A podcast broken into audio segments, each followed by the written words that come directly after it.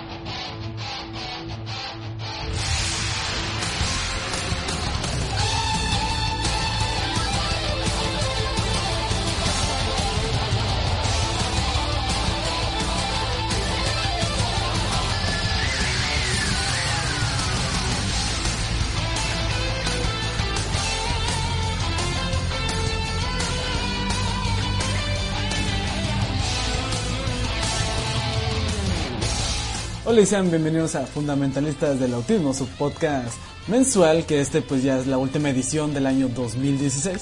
Como siempre pues estaremos eh, hablando de los juegos que jugamos en el mes, en, en, el, en el transcurso del podcast pues hoy este, y también de nuestro juego principal, de que les traeremos pues información y que nos haya gustado y que se los vamos a recomendar de cierta u otra manera para que los prueben, a ver si se animan, si es su clase de juego y si no pues hay varias eh, categorías de juegos y géneros que vamos a estar manejando pues en este podcast. Y bueno, yo mi nombre es Santo y serviré de anfitrión en este último podcast del año, en el que me encuentro con aquí con demás caballeros, porque pues somos misóginos y cosas, pero no, no es cierto. Eh, pero me se encuentra conmigo eh, Josecito Medina, alias el Senna. Hola, yes. También se encuentra conmigo LNX, el pingüino mayor. Hola. También se encuentra Basho, el dragoncito negro. Dragoncito negro, qué pedo. Hola. Y también Nacho, el Fox Violeta. Recién llegadito de ver mi Rogue One ahí. ¿Y qué tal? Todo bien, todo bien, está buena. Y bueno, ya haciendo nuestras presentaciones, ya, bueno, todos ya nos conocen, pero bueno. Vamos a ir platicando un poco de los juegos que hemos adquirido, jugando o comprado el día en estos meses. Bueno, este último mes más bien. Pero bueno, yo dirigiría primeramente a Nacho, por empezando con los últimos que... ¿Qué has jugado, Nacho? Te cuento, te cuento. Eh, me jugué el Echo Knight, que es un juego así todo spooky de PlayStation. Está bueno, andas ahí en un barco salvando fantasmitas y qué sé yo. Es de FromSoft y se juega parecido al, al King's Quest, es medio rarito. Después me pasé en stream el Seiken Densetsu 3. Considero que la pasamos bien porque soy súper autista de ese juego y me hizo una party ahí física y perrota y anduvimos chateando ahí mientras jugaba. Me pasé Monster World 4, que es la última edición eh, formato RPG que tiene la saga eh, Wonder Boy. Ya que regalaron en la mm, Humble Store el Tier 3, también me estuve jugando eso, me lo pasé. Y después estuve jugando algunas de las adquisiciones que tuve en la oferta de otoño por el Black Friday en Steam. Me pasé Portal 1, Portal 2 y el Portal Stories Mail, que es como un mod del Portal 2, que sinceramente está más jodido y me gusta más que cualquiera de los otros dos. Y eso sería básicamente todo. Nice ahí. PC Master Race. Pero bueno, también pasamos a un jueguito, a ver si alguien jugó algo un poquito más retro, no sé, igual Bash, que jugaste en este mes. Bueno, este mes mmm, jugué un ROM hack de Super Mario World. Fueron niveles de un concurso de hacking vainilla. Hacen un nivel con todo lo referente que tenga el Super Mario World original. Salieron cosas muy interesantes, pero como que los calificaron en votaciones y como que sí los que votaron como que se fueron más por amistades que por diseño. También me jugué Enter the Gungeon. Ya estoy llegando a la cámara secreta, la última, la 6, Bullet Hell. Está muy jodido. No me puedo llegar al jefe. aparte, he estado testeando con Terraria. Estoy sacando el logro de completar 200 quests de pesca. Hasta el momento tengo como 89 o creo que llegué a las 90 y algo. Y estos dos últimos días está jugando un mod de The Binding of Isaac, Antibirth. 100% recomendado. Es un tanto difícil y la música está bien buena. Y eso es lo que jugué este mes. Sí, ese mod de Isaac yo no me había enterado hasta hoy. Que me dijo Serna, ah, mira, hay un mod de Isaac que agrega un chingo de cosas. A mí me dijo ayer, Le dije a todos, man. Pero bueno, también pasemos a, a ver qué ha jugado LNX. ¿Qué ha jugado? Un amigo mío se compró una maquinita arcade con un chingo de juegos y nos pusimos a jugar Dodonpachi. Normalmente no soy fan de los Bullet Hells, pero Dodonpachi está muy bien hecho y no te castiga horriblemente cada vez que pierdes. Puedes seguir jugándolo y, y seguir haciéndolo bien. Y me gustó, me gustó bastante, muy buen diseño, igual bullet hell, pero esquivar las balas no es una tarea horrible. Después también jugué Hitman Absolution, un, uno muy controversial de la saga. Los puristas de Hitman no les gusta el juego. En lo personal, ignoré el score y lo estuve streameando con las aventuras del maestro limpio. Me la pasé muy bien. Me la he pasado muy bien con ese juego.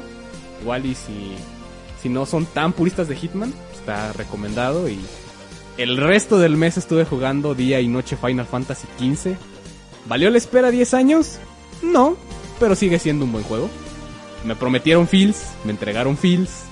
Estuve como autista durante horas jugando las quests y está muy divertido, la verdad. No tengo no tengo quejas. Aparte de que le van a seguir agregando contenido, entonces valió la pena lo que compré. Y bueno, Isefna, ¿qué, ¿qué jugaste? Milagrosamente, este mes sí he jugado varias cosas. Bueno, desde el último podcast. También es que he estado más libre también.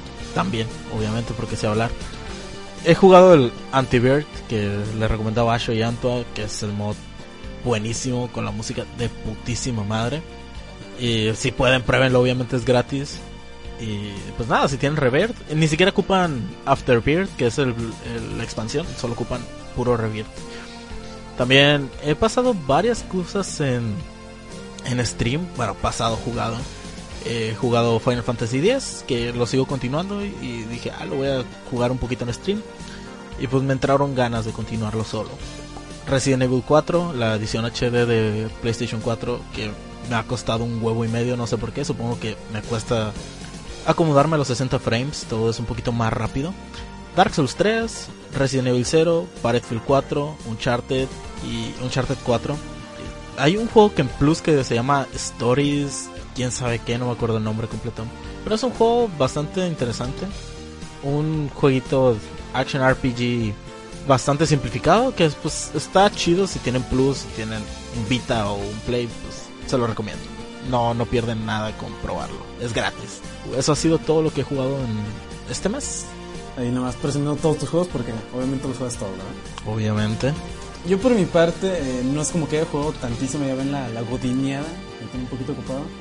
En lo que sí, pues sí me llegué a buscar un jueguito de otro jueguito de Game Boy o de NES. Digo, estuve jugando Kirby's Adventure. Eh, está bastante interesante, digo, para ser... Es, creo que es de los primeros de NES, si no es que el primero. Eh, iba a jugar uno de el de Game Boy, pero eh, no tanto, porque lo vi en el tianguis y dije, lo voy a comprar, pero es un Kirby cortito y dije, ah, probablemente sí. Pero no me animé, digo, ya no he ido otra vez al tianguis. También jugué Smash, mucho Smash, digo, porque casi siempre vamos a casa de un compa miércoles o jueves a jugar Smash 4 y se arman los, los Mario putazos de A8. Una vez se arman los Mario putazos de 8. No está chido porque, bueno, a mí me gusta más 1v1 y darles en su madre. También Mele, digo, ya Mele lo practicó un poquito más. Estoy intentando mainear a Falco y a Ganondorf porque siempre me voy a, por cosas mamonas cuando son low tiers y todo eso. Me, gusta. Y le seguí a Wind Waker y me quedé, lo tropeé porque me puse a buscar las ocho partes de la Trifuerza y es una hueva. Eh, ahora pasemos a lo principal del podcast que es hablar de el juego que nos que nos que, que queremos em, in- integrarles a ustedes para que se lo animen a probarlo o o nada más escucharnos para hablar de juegos, ya que a veces también es interesante escuchar personas de juegos. Es que bueno, vamos a ceder la palabra al principal, digo, empezamos por orden cronológico de juegos, que bueno, el jueguito más retro en este momento lo tiene Nacho. Entonces Nacho, quisieras hablarnos de tu jueguito. 1988, papu, toma, aprendan. Puro PC 88. Ni bien terminé mis exámenes en diciembre, dije, ok, vámonos ahí con todo este espíritu navideño, ya que tanto me gustan estas fechas, las odio. Y decidí volver atrás en el tiempo, en épocas en que Kojima no, no tenía fantasías con armas ruidos y soñaba con bebés, a jugar ni más ni nada menos que Snatcher.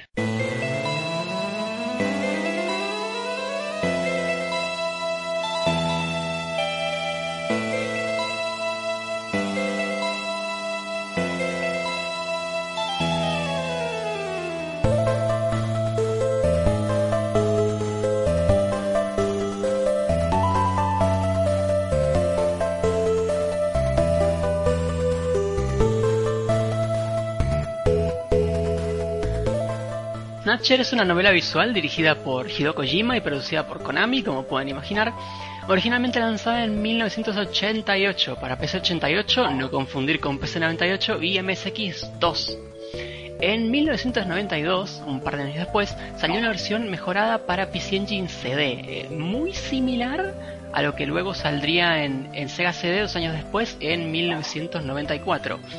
Por último se lanzaron dos versiones más, mismo año, 1996, para PlayStation y Saturn, que a mi conocimiento son bastante similares a los de 16 bits. Y con esto me refiero a que son exactamente iguales según yo, pero las versiones de 16 bits tenían mucho espacio en negro. Bueno, ese espacio en negro se, se les pone un marquito y, y eso es lo que cambia según yo. También cambia la música y demás, pero en el aspecto gráfico creo que eso es lo que cambia.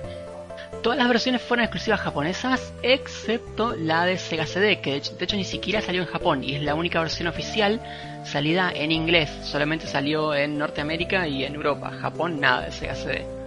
Y como digo, es la mejor manera de jugarlo en inglés porque es la release oficial y además eh, las otras releases ah, ha, ha, habido intentos de traducirla en inglés, pero al final, eh, quitando MSX2, todos han fracasado. Y Semna puede dar fe de ello que en un momento cuando quisimos jugar a Snatcher nos tiramos para la versión de PC Engine CD, pero no había traducción, así que al final nos quedamos con Mega CD. Aunque Senda al final no lo jugó del todo, pero bueno, yo sí.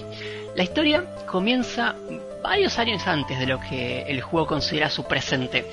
Cuando un arma biológica bajo, desarrollo en Rusia se lanza a la atmósfera y mata a un altísimo porcentaje de la población de Eurasia. El juego dice que es la mitad de la población del mundo en total y hace toda esta zona inhabitable durante muchos, muchos años.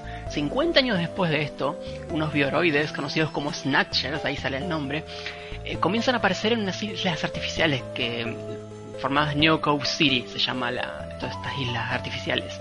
Y lo que hacen estos Snatchers es matar a ciudadanos para luego tomar su lugar en la sociedad. Matan a uno, desaparecen el cuerpo y lo reemplazan así, pum, así de rápido. Nuestra protagonista es Gillian Sid, que es un hombre con amnesia, pedazo cliché, que decide unirse a Junker, escrito en mayúsculas, con una K, una fuerza anti-snatchers de Neocope City para descubrir sobre su pasado y de su esposa, Jamie Sid, que también tiene amnesia. ¿Por qué se une a esto? Pues a pesar de que tienen amnesia, lo único que saben de su pasado es que los Snatchers están metidos ahí de alguna u otra manera. Así que decide unirse a Junker como, valga la redundancia, Junker, porque así se llama la, organización, así se llaman los que cazan Snatchers, Junkers. El juego comienza luego de dejar a nuestra esposa para llegar a Junker HQ, que es la base de operaciones de nuestro nuevo trabajo. Allí conocemos a casi la mitad del cast de personajes relevantes. Conocemos al jefe, a la, administrativa, al navegador, a, al ingeniero, eh, a tu compañero, lo conoces por una llamada. Es casi casi la mitad de los personajes de, de, Snatcher. Y los que restan no tardan mucho en ser develados, se develan lo que queda del capítulo 1, quitando alguna pequeña excepción. Y pónganle que el capítulo 1 tarde, no sé, 3-4 horas y investigan todo. Así que quizás un primer tercio del juego ya tienen casi todos los personajes. Además de Gillian, el personaje más importante es Metal Gear Mark II, que es su robot navegador. ¿Por qué se llama Metal Gear Mark II? Pues parece que en el mundo de Snatcher como que Metal Gear fue canon y Snatcher salió en 1988 que es un poquito después de que salió el Metal Gear 1 de MSX2. Este robot navegador Metal Gear Mark II actúa casi como una extensión de nuestro protagonista.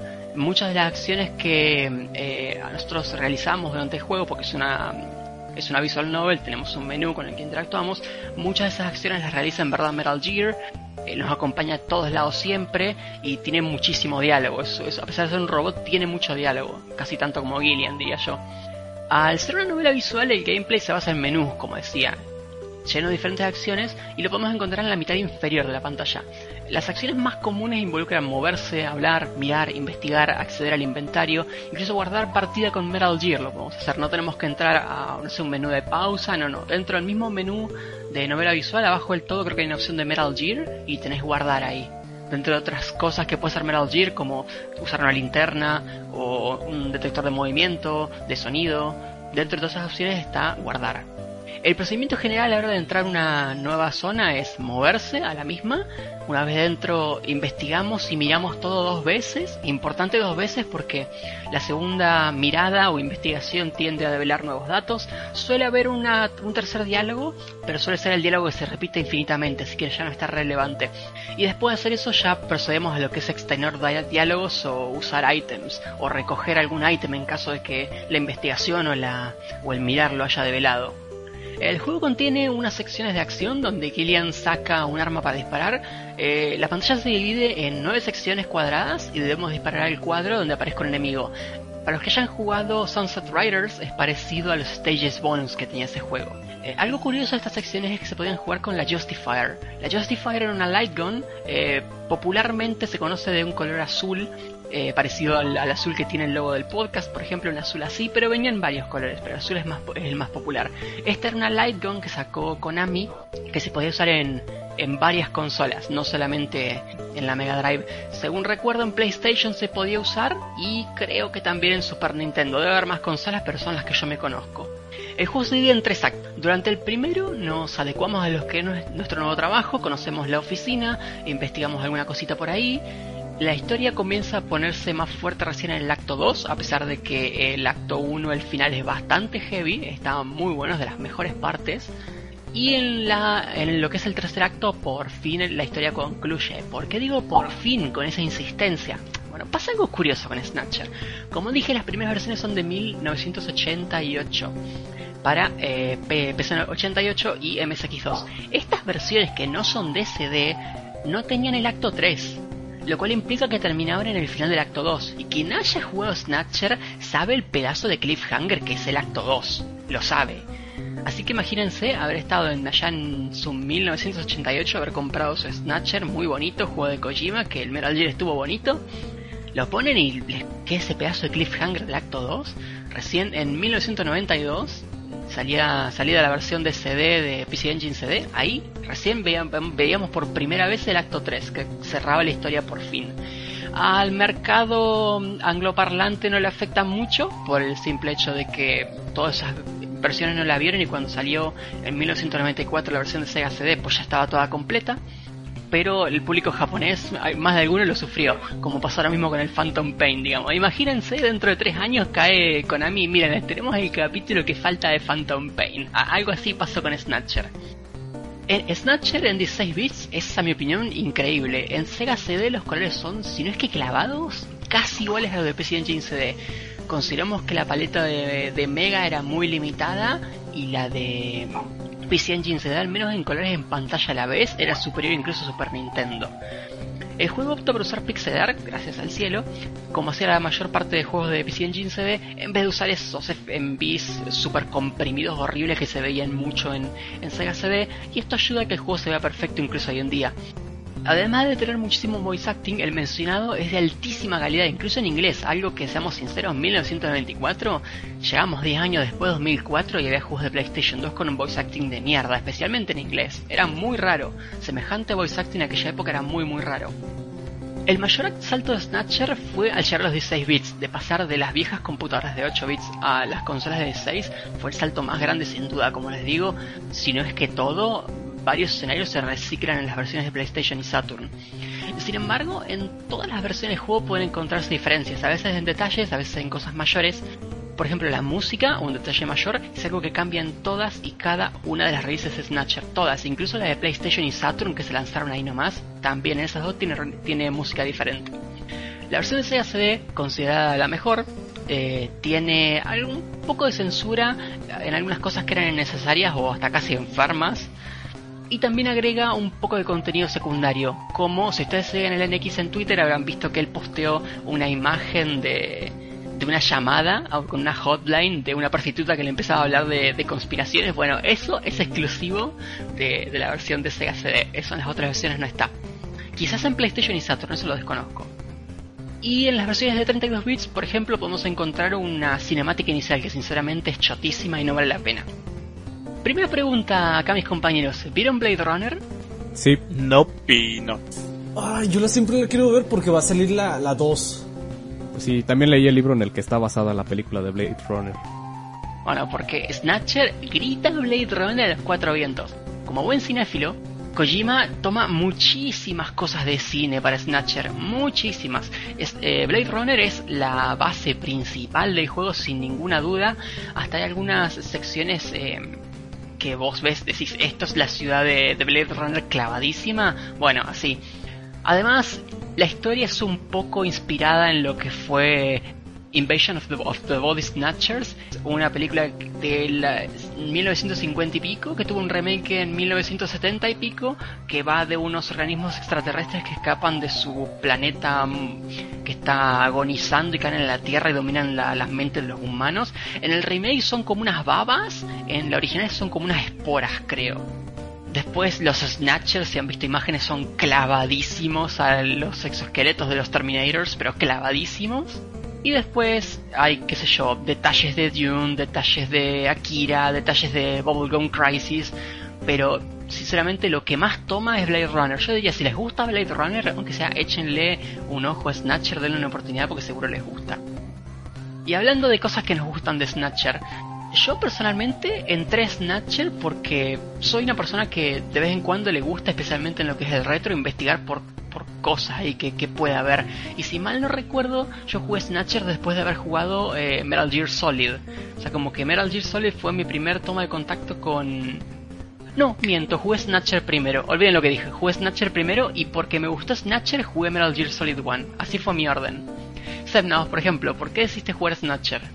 Bueno, mi querido compañero, eh, estaba con eso del, de los retos ya hace uff años de eso. Y te tocó a ti elegir el reto. Y pues el reto era pasarse un shoot em up, hacer la mayor cantidad posible de, puntos de un shoot em up de PC Engine. Yo para eso no conocía la PC Engine, ¿verdad? Y ya descubrí que ahí pues estaba, que estaba Castlevania Round of Blood.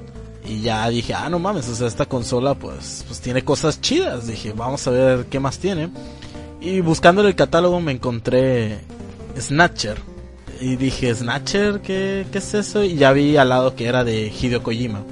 Y como que me empezó a, llamar más la atención diciendo, bueno, diciéndome que, bueno, lo, que me ha, lo que ha hecho Kojima me ha gustado. No veo por qué no, no darle una probada. Y ahí fue donde me encontré la primera barrera, que es que la versión de, de PC Engine no está traducida al inglés. Está puro japonés pues ya investigando un poco contigo, pues descubrí que estaba la, versión de, Sega CD, la probé, me encantó y no, no sé, por X o Y creo que estaba muy ocupado esa vez, no pude continuarlo y hasta el momento me he quedado como imbécil sin poder acabarlo, tristemente. Pero pues sí, me llamó más que nada por el reto que ese que busqué los juegos de PC Engine que había y me encontré con Snatcher. Bueno, y en X, que sos el otro que ha jugado Snatcher, Primero, como vos avanzaste más hasta el final del capítulo 1, te, quiero preguntar, ¿qué te atrajo de Snatcher? Y segundo, ¿qué opinas de cómo el juego maneja el suspenso, que es para mí lo más interesante de Snatcher? Pues mira, la razón por la cual me interesó Snatcher es porque yo soy fan de las, de las visual novels. Es una visual novel estilo PC 88. Me gusta mucho el tipo de arte que se usaba para los juegos visual novel de, de esa época algunos de mis favoritos tienen ese, ese tipo de, e, ese aspecto y esa forma como Eternal Illusion y, y Know, que ya son un poquito más, son, son de una naturaleza un poquito diferente y tal vez un poquito más este, ya son clasificación AO esos juegos, a diferencia de Snatcher. Y siempre, siempre me gustó, siempre me gustó ese tipo de cosas, pero nunca me di la oportunidad de jugarlo. Hasta reciente que dije ya suficiente es, es momento de que, de que le eche un ojo a Snatcher. Sobre todo porque me gusta más que nada ese, ese estilo entre serio cómico que tiene Kojima para escribir cosas.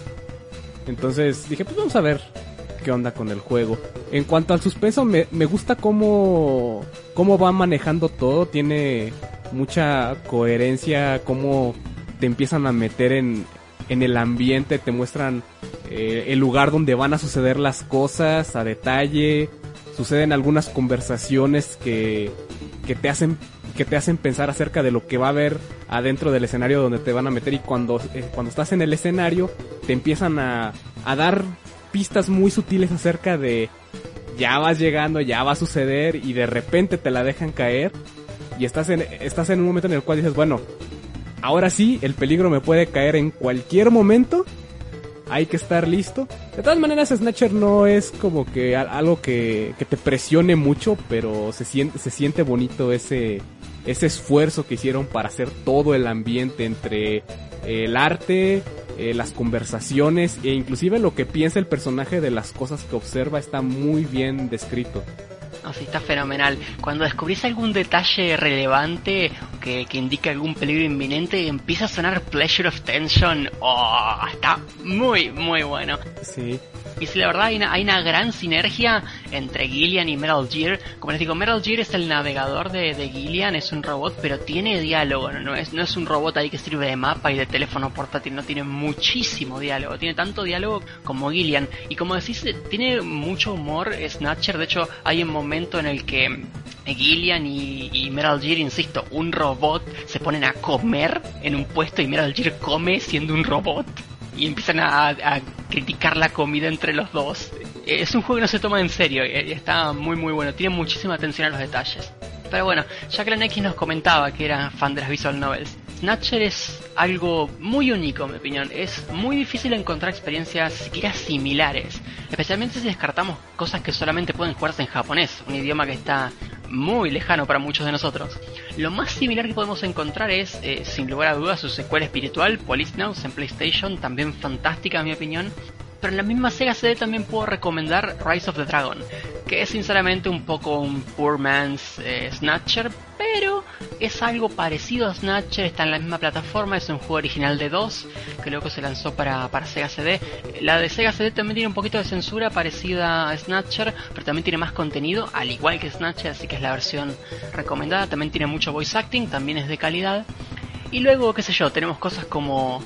Bueno, podría recomendar cosas como Famicom Detective Club, The Silver Case, quizás hasta el nuevo Valhalla, pero son cosas que no he jugado. Valhalla es el más alejado de todo esto porque ya no tiene ese corte detectivesco de Snatcher, pero es una aventura cyberpunk con cierto corte humorístico, así que por ahí alguno le interesa. Pero les digo, estos tres juegos últimos no los he jugado, así que no podría decir si los recomiendo 100% o si qué tanto se parecen a Snatcher o no. El NX ya se expresó bastante. Semna, ¿querés decir algo más de Snatcher? Nada, que lo que probé es un, un buen juego. Que me gusta lo que hace Kojima, aunque sea a veces bastante imbécil, como en algunos Metal Gear, pero le da un toque de humor siempre. Y Snatcher, pues no es la excepción, digo, también tiene sus cosas tontas, pero sin duda lo que jugué es un juego bastante serio cuando se lo propone. Y nada, que lo prueben si lo pueden jugar que está el emulador ahí, siempre, que no se raja. Anto y Bash, ¿algo que agregar? A pesar de que no conozcan mucho el juego. A mí me interesó la, la temática así como sin, tipo ciencia ficción, este, porque bueno, eh, Blade Runner pues es de Ridley Scott, el tipo que hizo Alien y otras películas, El Gladiador, pues no tiene nada que ver. Y bueno, sí me gusta mucho esta onda, me gustan las películas de ese tipo y pues sí lo probaría por, por ser un poco de esta temática de ciencia ficción, ¿verdad? Si me interesa. Igual luego si me doy un tiempito, pues, nos ponemos a platicar sobre esto. Dale, buenísimo. Y vaya ahí, a Bash no le gustan mucho los juegos story driven, pero si hay un juego story driven que yo quiero que juegues es Snatcher. ¿Qué me decís, Bash? ¿Algún día? Algún día, tiene muy buena música, es escuchada. Sí, muy muy buena música. En particular para este podcast elegí poner música de MSX, porque es la, bueno, no es la menos conocida, pero es menos conocida que la de Sega CD. Así que eh, van a escuchar música de Snatcher de 1988 para MSX2 de fondo. Pues bueno, ya después de que nos platicaste de tu jueguito ahí, ultra retro, eh, pues vamos a pasar a un, algo un poquito, bueno, no me acuerdo qué años, pero ya nos dirá aquí el expertazo, el NX con su siguiente juego. Coméntanos, Alex, ¿cuál es tu jueguito? El día de hoy voy a hablarles de un juego que representa el regreso del horror de la ciencia ficción literario en Japón durante los años 90. Me refiero a Parasite Eve.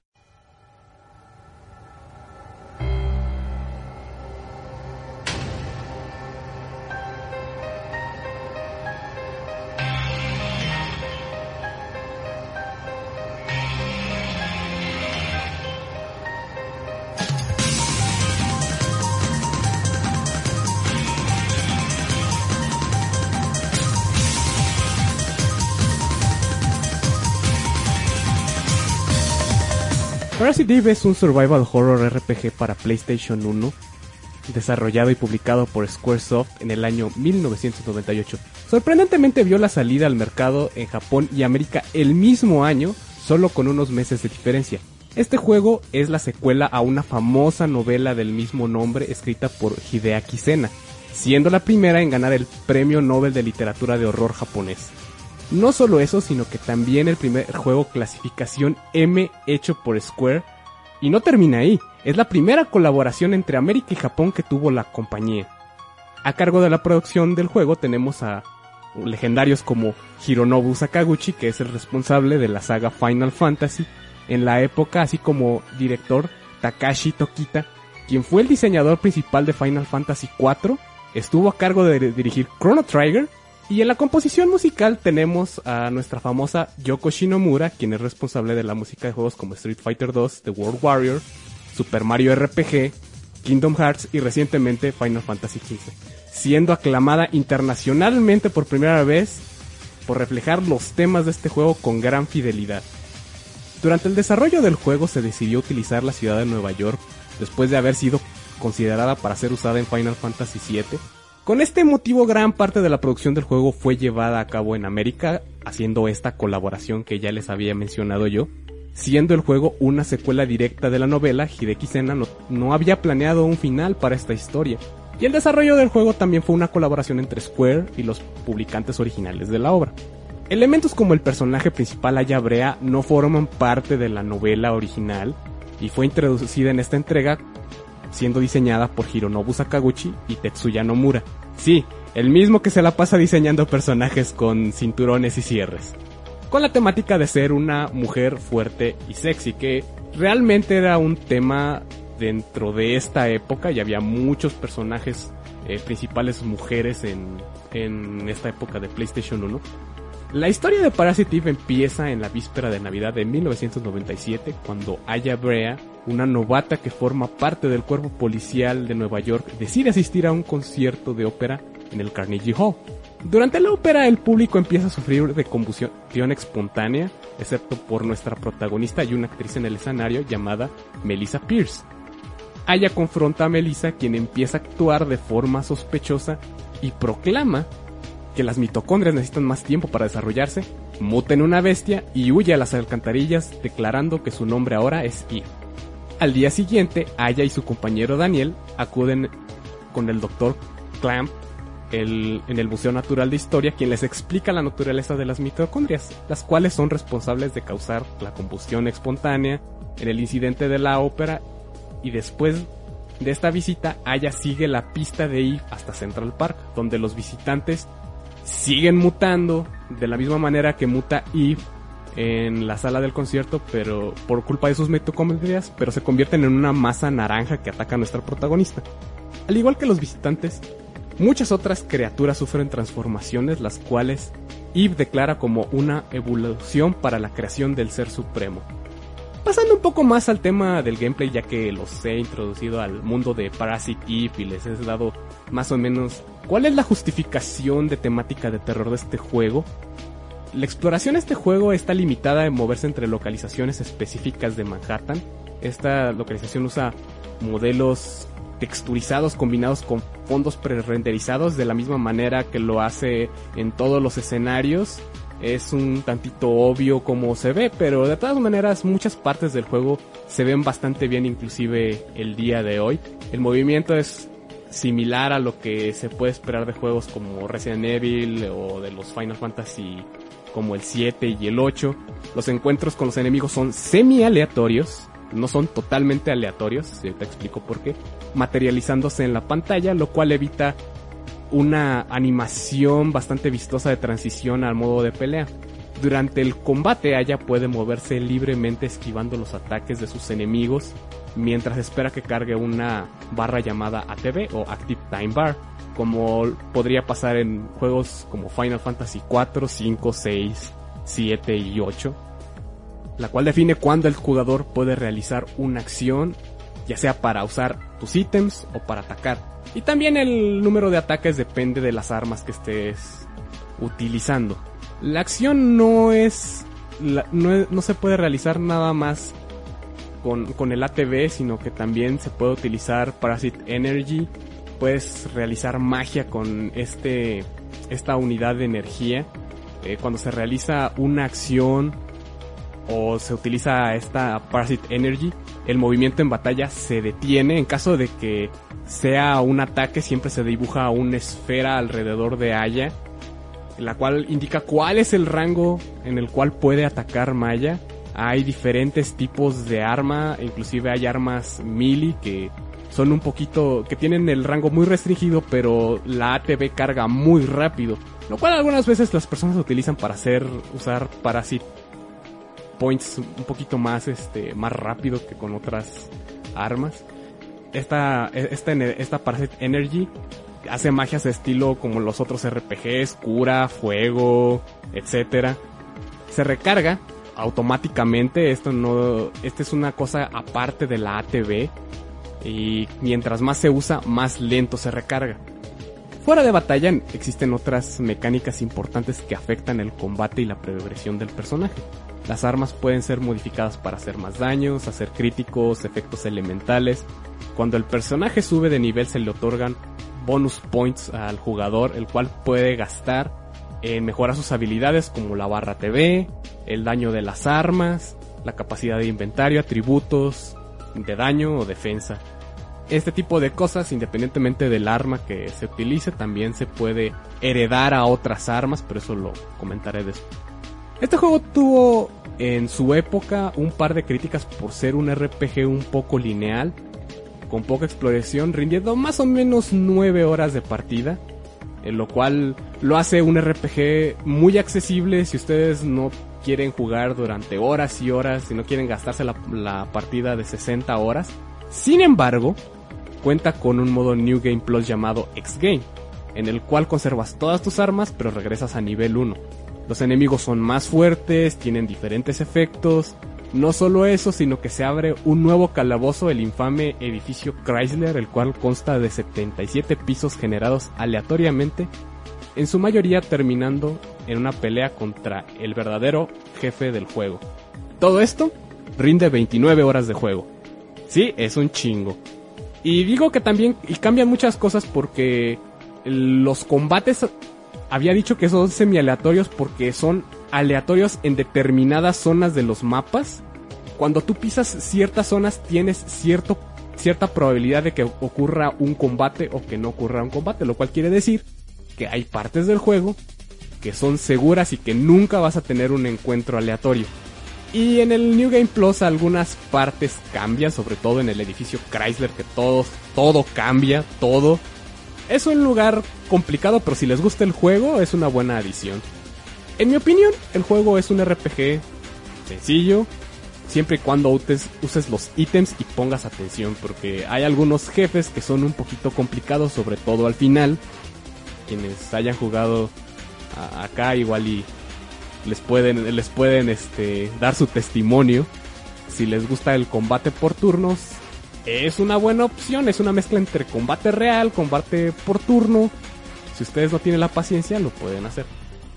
Como les había dicho, hay que aprovechar las debilidades de los jefes porque al final son complicados. Este juego se enfoca mucho en eso, en las armas, en sus efectos, en todo. La música hace muy bien su trabajo, las escenas cinematográficas que es lo que vendía al juego en el año 98 están muy bien logradas para la época. Tenía muy buenas gráficas en ese entonces. El diseño de niveles está sólido. La atmósfera de terror es impecable. Si sí, da la impresión que da un juego Resident Evil sin los zombies. Pero aún así te da, te da ese ambiente de terror y tensión. Igual, el problema es que es un RPG, entonces no estás tan presionado como en un Survival Horror de verdad. Si les interesa, el juego es fácil de conseguir, a veces está en rebajas en la PCN, PlayStation 3, PSP y Vita, todas esas tres máquinas en este momento lo pueden correr sin problemas. Las copias físicas eh, van entre 23 y 60 dólares dependiendo del estado. Si a ustedes les, les interesa jugarlo en un PlayStation 2, eh, PlayStation 3 o el PlayStation 1 físico. Un juego muy accesible en mi opinión. Sé que Nacho ha jugado este juego, igual nos puede comentar su experiencia. No sé si Basho, Anto y Semna quieran agregar tengan alguna pregunta sobre el juego o sus mecánicas. Yo jugado, jugado no. Lo tengo ahí desde meses, meses y meses y lo quiero jugar, pero al final nunca lo empiezo. Tengo bastante idea del juego. Me traen muchísimo las mecánicas de las armas, como cada arma que encontrás tiene una habilidad específica y usas eh, diferentes tipos de herramientas, alguna especial que no destruye el arma, otra más normal que destruye el arma pero acarrea una habilidad a otra arma, cómo puedes transferir el daño extra de unas armas a otras, pero el daño base se queda, eh, todas esas cosas me llaman muchísimo la atención, pero al final nunca lo juego. Soy boludo, lo tengo que hacer. Lo tengo ahí, pero al final nunca lo hago. Me mentiste, Nacho. no, pero yo no te dije que lo había jugado, ¿eh? Yo te dije, sé bastante de juego, pero no lo he jugado. Lo interpreté mal, ahí sí fue mi culpa. no, sí, no lo he jugado, desgraciadamente. Antoa, Semna. Eh, yo no lo conozco, digo, le, le, conozco el puro nombre y más o menos como que es un jueguito spooky japonés. Eh, digo, la venta, cuando hubo venta de Spooky de, en Play, en Play eh, lo quería comprar junto con Fatal Brain, digo, para probarlos, porque son juegos que nunca los he probado ni visto, más o menos, nada más, más o menos de lo que va. Pero, eh, estaría bueno. Yo lo tengo súper pendiente también. Por eso más de la onda Resident Evil, RPG, como que me llama mucho la atención. Y lo único que he visto es el, el P de H.C. Bailey. Y es todo. Basho. Mm, yo creo haber visto un stream de este juego, pero no recuerdo muy bien. Creo que fue del 2, no sé. Antes de terminar, sí se me olvidaron mencionar un par de cosillas. Por ejemplo, a las personas que les gustan los, los juegos con randomizer, este juego a veces algunos cofres sí cambian su contenido. Es una cosa que se me hizo muy interesante. Por ejemplo, si a ustedes les gusta el hecho de que el juego los recompense por jugar mejor, los bonus points son mayores al final de la batalla si no les pegan los enemigos. Eh, en caso de, de Semna, eh, en el ambiente de estilo Resident Evil, sí hay notas con, con historias de las personas que fueron afectadas por, por las mitocondrias. Y sí hay feels en ese, en ese aspecto. Otra cosa es que el inventario es limitado con el asunto del, propósito de Survival Horror. Ya había mencionado yo que puedes mejorarlo, pero sí, sí se siente que está limitado al principio del juego. Y como dice Nacho, las armas pueden ser mejoradas usando armas que pues ya no te sirven. Las puedes este, reciclar y, hacer tu, tu Ultimate Weapon con la cual te pasas el, el edificio Chrysler. Y realmente está muy divertido. es un juego que puedes aprender a jugar, lo puedes dominar y no se siente, no tienes que hacer grinding y no se siente que hagas grinding. Y eso sería pues todo lo que tengo que hablar acerca de Parasite. Igual si ustedes lo quieren intentar, está barato, les digo. Adelante. Ah, yo tengo preguntas. A ver, a ver. ¿Qué tipo de armas te gustaba en el juego? Porque hay pistolas, hay como unas SMGs, hay unos rifles. A mí me gustaba más usar eh, rifles. Los rifles tienen largo alcance, tienen un daño muy pronunciado el único problema es que pasas más tiempo esquivando a tus enemigos porque la barra TV carga muy lento. A ver, yo tengo otra pregunta. A ver. Yo vi por el LP de H. Bailey que, es que hay munición, que es con lo que disparas, obviamente. ¿Para los rifles y las demás armas es munición diferente? No. No, si tienes una caja, en tu inventario tienes un... Una parte que se ocupa, que es tu caja de municiones y de ahí va recargando. Ah, ok, ok. Sí, no, no, no está tan, tan avanzado el sistema de municiones como Resident Evil. Todos utilizan el, de la misma caja de balas. Ah, eso está chido. Y creo que hay, hay algunas balas que están infusionadas y algunas se disparan con efecto. Esa es la única cosa que está este, diferente en el sistema de balas. Porque puedes disparar balas de hielo o balas envenenadas. Y el sistema de balas es interesante porque Digamos que si disparas una sola bala, esa bala hace 50 de daño. Pero si disparas 2, 3, 4 balas, haces más daño porque disparas más de una bala. Pero cada bala añadida que disparas hace menos daño por sí sola. Es una mecánica interesante, como que hay que buscar el punto medio de cuántas balas disparar. Además tu ATB recarga más rápido mientras menos balas uses. Le voy a dar una checada. Sí, digo, está, está interesante. Está corto, sobre todo. Muy bien, muchas gracias X por compartirnos tu jueguito Spooky. Sigue Semna con su juego. Comentando Semna, tienes el todo el derecho a la palabra ahorita para presentar tu juego. Como yo sé que nadie se lo iba a imaginar, hoy voy a hablar de un Resident Evil. Y no cualquier Resident Evil. Estoy hablando de un juego que pasó por un proceso de desarrollo algo complicado y que muchos lo consideran un juego bastante malo eh, o el peorcito de, de los Resident Evil, pero bueno, eso es arena otro costal. Así que hablaremos de esta vez de Resident Evil Zero.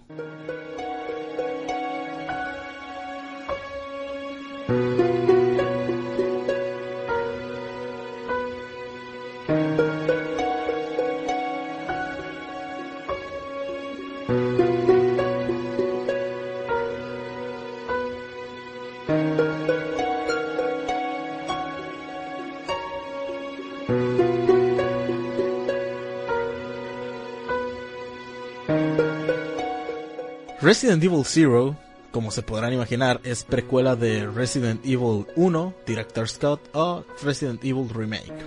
Fue lanzado el 12 de noviembre de 2002 en América, el 21 en Japón, el 28 de febrero del 2003 en Australia, en Austria y el 7 de marzo en Europa.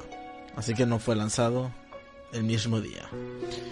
El juego fue anunciado en el 95 para desarrollo exclusivo del Nintendo 64 para el periférico 64DD. Pero por las bajas ventas del periférico se pasó a, se dijo, sabes que no podemos sacar el juego ahí, va a ser un completo desastre y vamos a tener pérdidas. Así que se pasó, se pospuso y terminó siendo un juego exclusivo temporal de GameCube. Obviamente todos los derechos eran de Nintendo en ese tiempo. Se, se pensó que los juegos no iban a salir de ahí y fue la exclusiva temporal. Posteriormente salió en Wii, pero pues seguía siendo una consola de Nintendo. Después, en enero del 2016, o sea, básicamente este año, lo sacaron para PlayStation 3, PlayStation 4, 360, One y PC. Y lo mismo con Remake. El juego narra las aventuras de Rebecca Chambers, aka la waifu maestra de todas las demás. O sea, su waifu es shit, Rebecca, best waifu.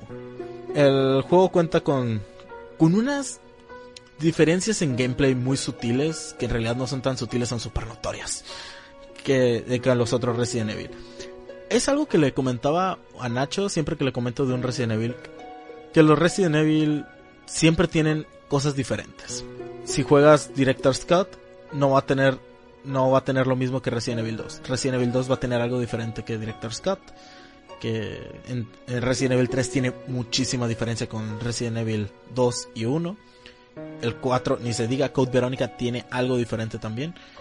Así que este juego también fue por eso de tener algo diferente. Y en este caso fue que tienes un segundo personaje. Es un, al inicio inicias en un tren, es un Resident Evil normal. Vas buscando tu, tu primera sala de guardado. O sorpresa la encuentras. ¿Y qué es lo que pasa ahí?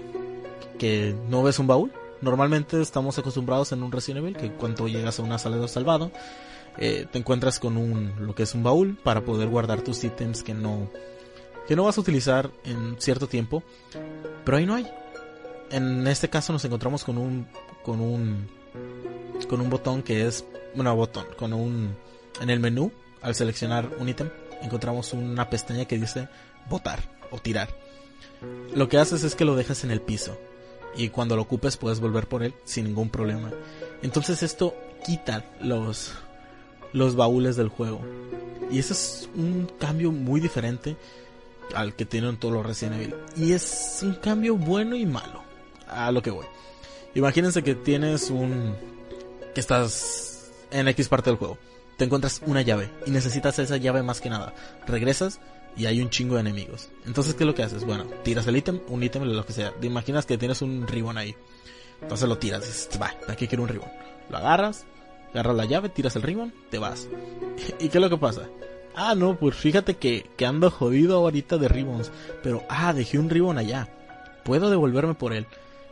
Pero tengo que pasar por todos los zombies otra vez y puede que muera. Porque ando jodido de vida. Entonces, es lo que a muchos les les molesta que no haya un baúl que se vaya conectando con otros. Que tienes que hacer mucho backtrack. Y por, acordarte de dónde dejaste los ítems no hay problema, porque en el mapa te dice qué ítems dejaste en cada habitación. Y eso sí, cada habitación tiene cierto número de ítems que puedes dejar ahí. Pero bueno, ya ese es un... El, los baúles. Después viene lo más importante del juego, tienes un segundo personaje. Estamos acostumbrados a los Resident Evil que haya un segundo personaje para que la historia pues fluya, que tenga algo de sentido, pero en este caso usamos a los dos personajes a la vez. El siguiente personaje es Billy Cohen, un, ex militar que está, que está siendo llevado preso, que lo encuentras en todo ese holocausto que está pasando. Entonces llevas dos personajes a la vez, puedes ir intercalando en cada uno, cuál quieres usar, puedes usar a Billy, puedes usar a Rebecca, dependiendo de cuál te convenga más. Y uno se puede quedar atrapado en un lugar y entonces tienes que usar a otro al otro personaje que lo ayuda a salir o tienen que hacer cosas que, no sé, que el personaje 1 haga algo que afecte a la habitación del personaje 2 y el personaje 2 haga uno que afecta a la, habitación del personaje 1 y así pueden irse ayudando. Y es un es muy interesante cómo va funcionando esto, cómo puedes ir pensando cuál personaje te conviene llevar y cuál no. Cada personaje tiene su, su propio, su estilo, vamos a decir. Billy es un, un, ex militar, por lo tanto tiene más entrenamiento, es bueno con armas, es más pesado, aguanta más golpes, pero por el otro lado, Rebeca es médico, ella puede, eh, ella puede mezclar las plantas curativas. Billy, si le das una hierba roja y una verde, entonces, uy hermano, ¿con qué se fuma esto? Y Rebeca lo que hace es eh, básicamente hacer la, la mezcla para hacer la, la hierba curativa más fuerte. Pero sí, pero Billy no. En cambio, Billy, si le das la shotgun o la magnum, a Billy no lo va a mover. Va a disparar la magnum como todo un maestro. Pero si a Rebeca le das la shotgun o le das la, la, la magnum, lo que va a hacer es que va a tener demasiado recoil. Y eso tiene sus puntos buenos y malos, porque tienes que estar al pendiente de dos personajes. Imagínate que tienes todas las plantas del juego que son limitadas siempre, pero solo puedes usar, la tienes que administrar en dos personajes. Billy y Rebecca. Uno puede estar en danger y, el otro fine, pero los dos pueden estar en danger y tienes que ver a quién le te conviene más darle una planta. Rebecca porque puede morir de un golpe, o Billy que es el que te puede aguantar más golpes y puede proteger a Rebecca, o, o sea, Rebecca para poderla para poderla traer un poquito más contigo en caso en que encuentres dos hierbas y ocupes combinarlas en ese momento. Entonces es cuando te empiezas a poner a pensar que el juego está Está bien, bien pensado, que no es como todos dicen el Resident Evil más flojito. Y después vienen los enemigos. Los enemigos pues son los de toda la vida. Los zombies y los perros y, los hunters. Pero hay un enemigo especial que son es un zombie lleno de sanguijuelas, el cual explota. Pero primero va a ser una molestia. Primero tienes que hacerlo explotar. Entonces, para eso tienes que gastar un chingo de munición pero pues, pro tip, el fuego le hace un putero de daño, así que si le pueden aventar cócteles molotov, va a estar de putísima madre, solo ocupan gastarse unas tres y se las encuentran tiradas por todos lados. Y después va a explotar y van a dejar, va a dejar un montón de sanguijuelas tiradas. Entonces, esas sanguijuelas, lo que tienes que hacer es, salirte de la habitación lo más rápido que puedas antes de que te intenten quitar vida. Después vienen los jefes que son, pues, los jefes de toda la vida, los Resident Evil. Que aquí sí me dejaron un poco jodido porque Resident Evil 0 es el que más recuerdo haberlo jugado blind. Incluso me lo pasé en, un stream y, no me acordaba de los jefes y, de, y en una partida súper jodido de vida y de balas y pa, se me aparece un jefe. Fue como puta madre. Y nada, no son nada, no son especialmente difíciles el Resident Evil 0 los jefes. De hecho yo lo considero el Resident Evil más casual. Sí, yo digo que sí, es el Resident Evil más casual porque no es tan difícil es uno de los Resident Evil que se pueden pasar más a gusto. Quizá por el hecho de llevar dos personajes, porque hay demasiadas balas por el mapa y hay y pues los zombies los disparas entre dos tipos y además los zombies no se levantan como en remake. Y pues ya, vendría siendo todo lo que tengo que decir de Resident Evil Cero. Eh, sí, quiero hablar, hablo poco de él porque no es que haya mucho de hablar, porque en sí es un Resident Evil cualquiera nada más con los agregados de que pues tienes que usar el baúl, que, de que no hay baúl, de que tienes que usar a dos personajes. Ah, por cierto, a Billy lo puedes, controlar con, o al segundo personaje, el que no tengas elegido, lo puedes seleccionar, lo puedes mover con el stick izquierdo, derecho. Entonces es un poco incómodo, sinceramente no lo recomiendo, pero pues es en ciertos casos te puede ayudar de evitar que reciba un golpe estúpido la, la IA. También es que no comenté que los personajes se pueden intercalar en cualquier momento del juego, así que por eso no hay problema. Así que no sé si Nacho o el NX, que son los que sé que han jugado, puedan decir algo del juego. Sí, yo puedo decir bastantes cosas. Eh, Este fue el primer re que me pasé, así que que jugué y me pasé. Mi primera experiencia con Resident Evil fue el, jugar el remake, que digo, ah, voy a jugar el remake ahí en stream para que se una se ría. Dios mío, cómo la sufrí, me la pasaba con el inventario lleno y no sabía qué mierda hacer porque el mapeado cambia y las puertas se rompen y de repente no puedes pasar. Ay, Dios.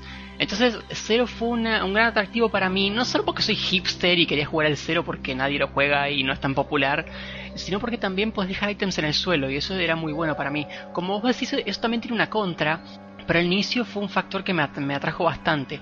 Tiene una contra cuando estás un poquito más adelante en el juego y te acostumbraste, sabes el mapeado, pero lo ideal sería que haya baúles, pero quizás menos, y que se agregue la opción de dejar cosas en el suelo. Creo que eso habría sido lo mejor para este juego.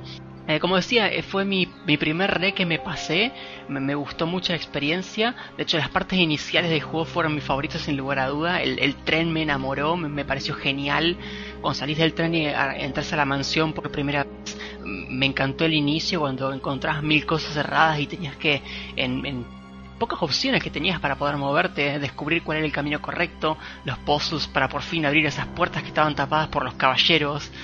Me gustó muchísimo. Tiene algunas partes donde mm, por ahí te fuerzan a separarte de tu de tu compañero que me tomaron un poco por sorpresa porque yo tenía a los dos compañeros cargados bien con sus armas y sus cosas y por ahí me, me quitaban al que tenía por ahí el más firepower y tenía que apurarme a, rescatar al otro y cosas así. Son esas cosas que no me esperaba. Y hablando un poquito de los jefes, eh, mucha gente se queja de los jefes de este juego y dice, no, no, que este juego, que, que jefe de mierda, un vampiro gigante, o un, después un cien pie gigante, digo, como si el Resident Evil 1 no tuviera una planta gigante y una serpiente gigante de enemigos, ¿no? Eso es más o menos todo lo que tengo que decir. No, claro, también. Haber elegido remake de, de primera opción de Resident Evil es una muy mala idea. Muy, muy, muy, muy mala idea.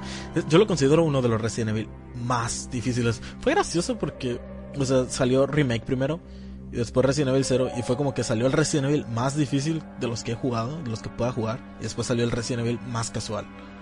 Sí, igual te digo, es lo que vos decís, es re, eh, remake es muy complicado para, para un first timer, por eso que te cambia el mapeado y tenés que quemar a los zombies. Igual vos decís que el Red 0 es el más casual, yo tengo que decir que la mejor experiencia, a mi opinión, para jugar un Resident Evil por primera vez es jugar con Jill, el Resident Evil 1 Director Scott, es súper fácil. ¿Algún jefe que recuerdes o un enemigo en particular que detestes o, ames? Mira, yo te comentaba y hablamos un poquito por WhatsApp. A mí los jefes en general de Resident Evil no me encantan. Me parece que el juego brilla más cuando te ponen enemigos, aunque a veces sean enemigos más difíciles como un Hunter. Pero no me gusta mucho cómo está implementado el tema jefes. Creo que a veces estaría mejor poner uno, dos, tres jefes poquitos y que estos jefes te den alguna llave o algún ítem especial que te dé acceso a más historia o algún ítem interesante, más que encerrarte y obligarte a pelear contra un jefe. Cosas que recuerdo recuerdo cuando aparecen los Lichers por primera vez que son estos zombies que vos decís que son súper complicados que les, les tenés que matar con fuego. Me acuerdo los primeros encuentros con esos. Casi al inicio hay uno, vos doblás a una habitación y hay, hay- no hay uno, hay dos. Hay uno en el pasillo y otro en el baño. Cuando los encontrás empieza una música, boom, y empieza toda caótica la música y, y, ¿qué hago con esto? Y yo intenté dispararle la primera vez y no me hizo mierda, tuve que cargar partida más que jefes y demás recuerdo zonas. El, tren me enamoró, la primera llegada a la mansión estaba buenísima. Después de matar al enemigo que digo que es como un murciélago, los personajes se separan y uno está por la parte de- del techo y otro va por debajo. Esas son las tres partes que más recuerdo. Sí, yo recuerdo mucho la parte del cien pies, cuando, cuando tienes que salvar a Rebeca. Ajá. Sí, me gusta mucho esa parte. ¿Y tú, el NX, qué puedes decirnos del juego? Yo me acuerdo que por allá del 2000 que leí que era un bueno ya no ya no estaba tan mocoso que estaba en la secundaria y estaba leyendo mi, mi revista Club Nintendo había escuchado acerca del, del remake y que también tenían otro Resident Evil en, en puerta que era precisamente Resident Evil 0 de hecho esto era una especie de contrato que había hecho Nintendo con Capcom para sacar todos los Resident Evil y tres Resident Evil exclusivos para GameCube. que en su época pues fueron Remake, eh, Resident Evil 0 y Resident Evil 4, que como dice Semna es un poquito confuso para los los fans de la saga que te suelten un Resident Evil que prueba todas tus habilidades de, supervivencia y después te suelten algo que es un poquito más casual y que tiene un diseño más sencillo, porque la verdad la primera parte del juego de Resident 0 es un tantito lineal, técnicamente estás en un, en un, este, en un tren, no, no puedes ir más lineal que eso, pero no dura tanto, ese es el asunto. Igual a muchas personas no les latió tanto el hecho de que tuvieras que usar a Billy y a Rebecca en combinación en muchas partes. Si hubo gran descontento en eso. Eh, los gráficos, los gráficos estaba, estaban bien, todo el mundo mamaba los gráficos en la época. Los zombies siempre se ven con sus propios detalles. Te hace creer pues que cada uno es una persona. Creo que una de las cosas que más metió ruido con los fans en la época fue el hecho de los, los liches que, utiliza, combinaron con el, con el virus y se hace así una, una historia de que el, nuestro, nuestro villano principal tiene cierto control de los liches, se comunica con ellos, es parte de ellos. Entonces, son, son, cosas que me parecen cómicas porque esto sal, este juego salió en el 2002 y en el 2005 sale Resident Evil 4 donde tienes que escoltar a Ashley, donde hay plagas que son controladas por el villano principal. Como que reciclaron muchas cosas que eh, todo el mundo decía, no, eso es basura, etc. Lo pusieron en Resident Evil 4 y por alguna razón Resident Evil 4 sí funcionó. Y siento que sí era más que nada por eso, porque le cambiaron la dificultad al survival horror. Cada vez iba más para abajo. Creo que ya en ese punto las personas se acostumbraron igual es un buen segundo Resident Evil para jugar. Yo siento que es un buen segundo Resident Evil para jugar. Después del primero Director Scott. En cuanto a, los enemigos, pues fíjate, uno que siempre me, me, causó un poco de terror fueron las ranitas, cómo se tragan a Rebeca. Siempre me da cosa a esos enemigos, siempre. En cuanto a los jefes, los jefes los jefes es algo que, que si ya jugaron Resident Evil, ya saben cómo funciona aquí. Digo, el primero es un escorpión gigante que está estacionario. Ahí, ahí, ahí ver cómo, cómo lo pasas, ¿no? Después, eh, como había mencionado Nacho y Semna, el cien pies. Que ese es un poquito más parecido a la serpiente en el 1. En lo particular, mis enemigos favoritos, mis jefes favoritos en, en Resident Evil siempre son los Tyrants. Tienen, tienen un diseño humano pero muy cool que le da, le da su personalidad al, al juego. Realmente me gusta, sobre todo porque eh, sí suceden un par de eventos que no te esperas después de la pelea del Tyrant. Y, como que te mete un poquito más de presión, y es lo que me gusta. Sí, chabón, las ranas. Lo, lo peor es que te pueden hacer aquí las culeras. Ah, sí, te digo, eso, es lo que me da terror de, de las ranas. O sea, ves una rana y es hija de su madre ahorita, ahorita me la va a aplicar, siento que me la va a aplicar, y entonces las, las agarras a plomazos en cuanto las ve. Bueno, en mi caso por lo menos eso hago, eso o correr. No, sí, sí me acuerdo que Nacho me dijo, no, es que a mí las ranas nunca me aparecieron, para mí que no existen, y luego creo que lo saqué en un stream y vio cómo me agarró una rana y casi me hace insta-kill. Sí, a mí no me salieron, me dijo lo de unas ranas, yo no me había pasado el juego. Y yo digo, eh, eh, me, estabas cargando con las ranas. No, es cierto, y lo busqué y sí, efectivamente hay unas ranas insta-kill. Eh, es, es, muy jodido como, como te matan, te, te, agarran con la lengua de la pierna, te van estirando y cuando están a punto de comerte como que mueven la lengua y te, dan la cabeza contra el suelo y después te comen. Es muy bruto. Sí. Resident Evil siempre se ha caracterizado por tener monstruos bonitos que, que sí te den algo de de miedito cuando te matan. Inclusive los zombies en Resident Evil 2, por ejemplo, que pues para quizá no te den miedo, ¿no? Pero si te llegan a hacer kill, se te amontonan todos los zombies, te empiezan a morder, se empieza a escuchar la sangre y bota la sangre y te dice game over. Y sí como que o que te mete un poco de ruido eso. Y pues ya, no sé si alguien más tiene algo que comentar de este juego que yo lo considero un juego muy muy bueno, muy buen Resident Evil. Así que Antua, Basho. Yo lo tengo, pero no lo he jugado. sí, tengo el, el remaster. Es el, sí, sacaron remaster para Play 3 y Play 4, creo, y PC. Eh, no los he jugado. Digo, ahí los tengo los dos y no los he descargado en el Play 3, no sé. Pero igual sí, sí lo voy a probar luego. Bash, ¿cuándo piensas jugar un Resident Evil, chabón? No no sé. No, no he jugado ninguno, me. Tengo todos los Resident Evil en backlog. No, chabón, muy mal. Nada, pierdes ahí Leona o algo. Sí, lo más casual. Pero soy Basho. No, chabón, yo te creo capaz de acabarlo con puro cuchillo. Pero soy Basho. Pues bueno, ahí tienen un, un Resident Evil que les recomiendo. Si, si no son muy aguerridos a la saga, es un Resident Evil que les puede dar unas horitas de diversión. Nacho, ¿cuánto te tardó acabarlo? Un first run sin, sin, sin saber nada del juego. No me acuerdo, tendría que buscar la imagen que puse en Twitter, bastante.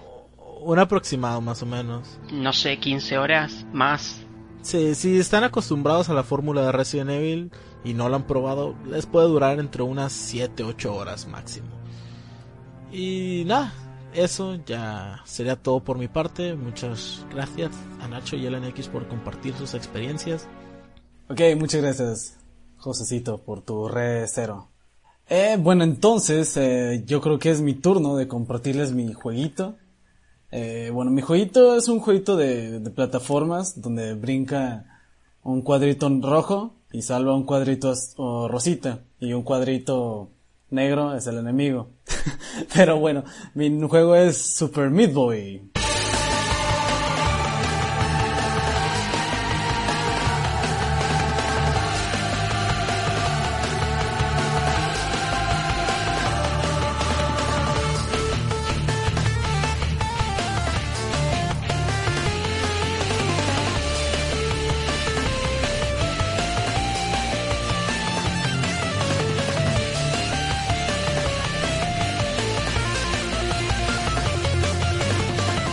Entonces, Super Meat Boy, aquí de- debería estar sonando la, mi canción favorita todo el puto juego, que es el del nivel del infierno, pero ya llegaremos ahí.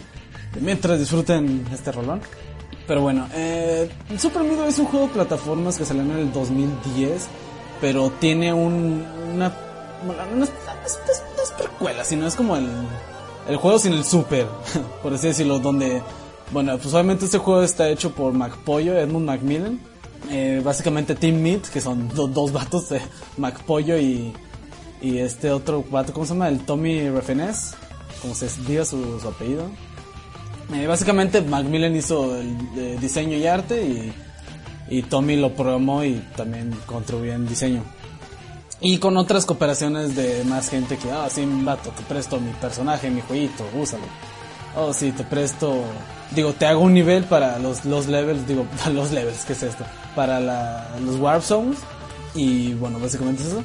Eh, pero antes, este, no sé si les tocó jugar en Newgrounds, el Meat Boy normal, digo, el Meat Boy normal eh, era, un, era un buen juego, pero era un poco diferente el, el enfoque que tenía, digo. En Super Meat básicamente en algunos niveles sí la mayoría, bueno, eh, para empezar Meat Boy normal eran niveles verticales, en su mayoría, digo, la pantalla era estirada como si fuera inicialmente para un juego de, tel- de teléfono, pero bueno, ya Super Meat pues ya agarró un poco más, eh, pues la onda ya agarró un poco más, este, mm, más, más forma y ya fue un juego, digo, tiene un más, tiene más, tiene mejores gráficos, tiene mejor movilidad del mono. Y es un poco más maduro de lo que están intentando hacer, que era gratis para Newgrounds, o sea, un jueguito así como minijuegos.com, hermano. Pero, básicamente esto. Eh, Super Meat pues sí toma varias cosas de otros juegos de plataforma como lo son, como lo son juegos de Mario, o son juegos indies también del, de ellos mismos. Eh, básicamente, digo, el Midway es un. Por, para mí, yo diría que es de los mejores plataformeros actuales de la, de la época del 2010, 2016 que estamos ahorita. Bueno, ya te- es un juego de 6 años, pero sigue estando saliendo, saliendo y saliendo como, como si fuera tu Resident Evil 4 que sale cada, cada año en una plataforma nueva, si no es que en celular tres veces. Eh, de hecho, también hay una, hay una versión planeada de, de Midway para celulares, pero eso no saben ni para cuándo va a salir. Bueno, eh, Midway básicamente es un plataformero donde tienes wall jump, eh, un botón para saltar, un botón para correr y flechitas para movimiento lateral izquierda derecha. No hay no hay nada especial, solo izquierda derecha, brinco y correr como si fuera Ah, un Mario sin agacharse. Ni hacer nada.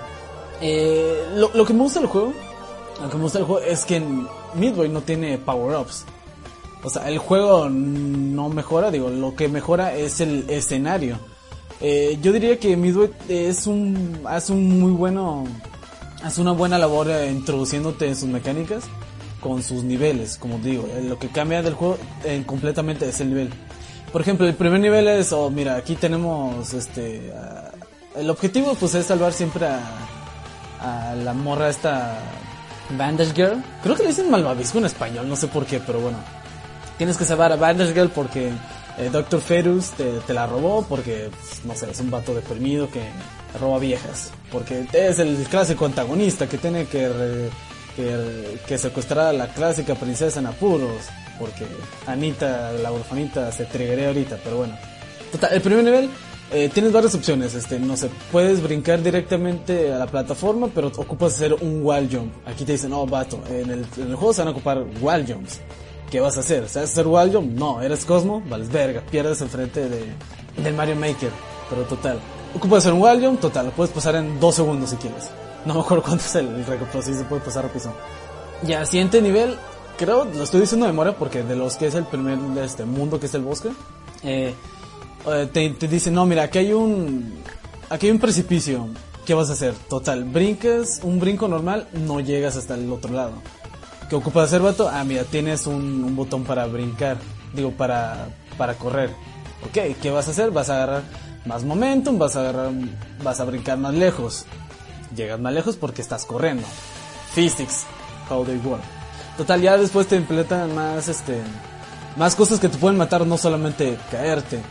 Te ponen sierras, te ponen más sierras, te ponen más sierras, eh, sierras a movimiento, sierras girando en y más precipicios. Digo, van, in- van implementando la curva de aprendizaje un poquito alta para que seas lo suficientemente bueno para pasar eh, niveles un poco más complejos del bosque.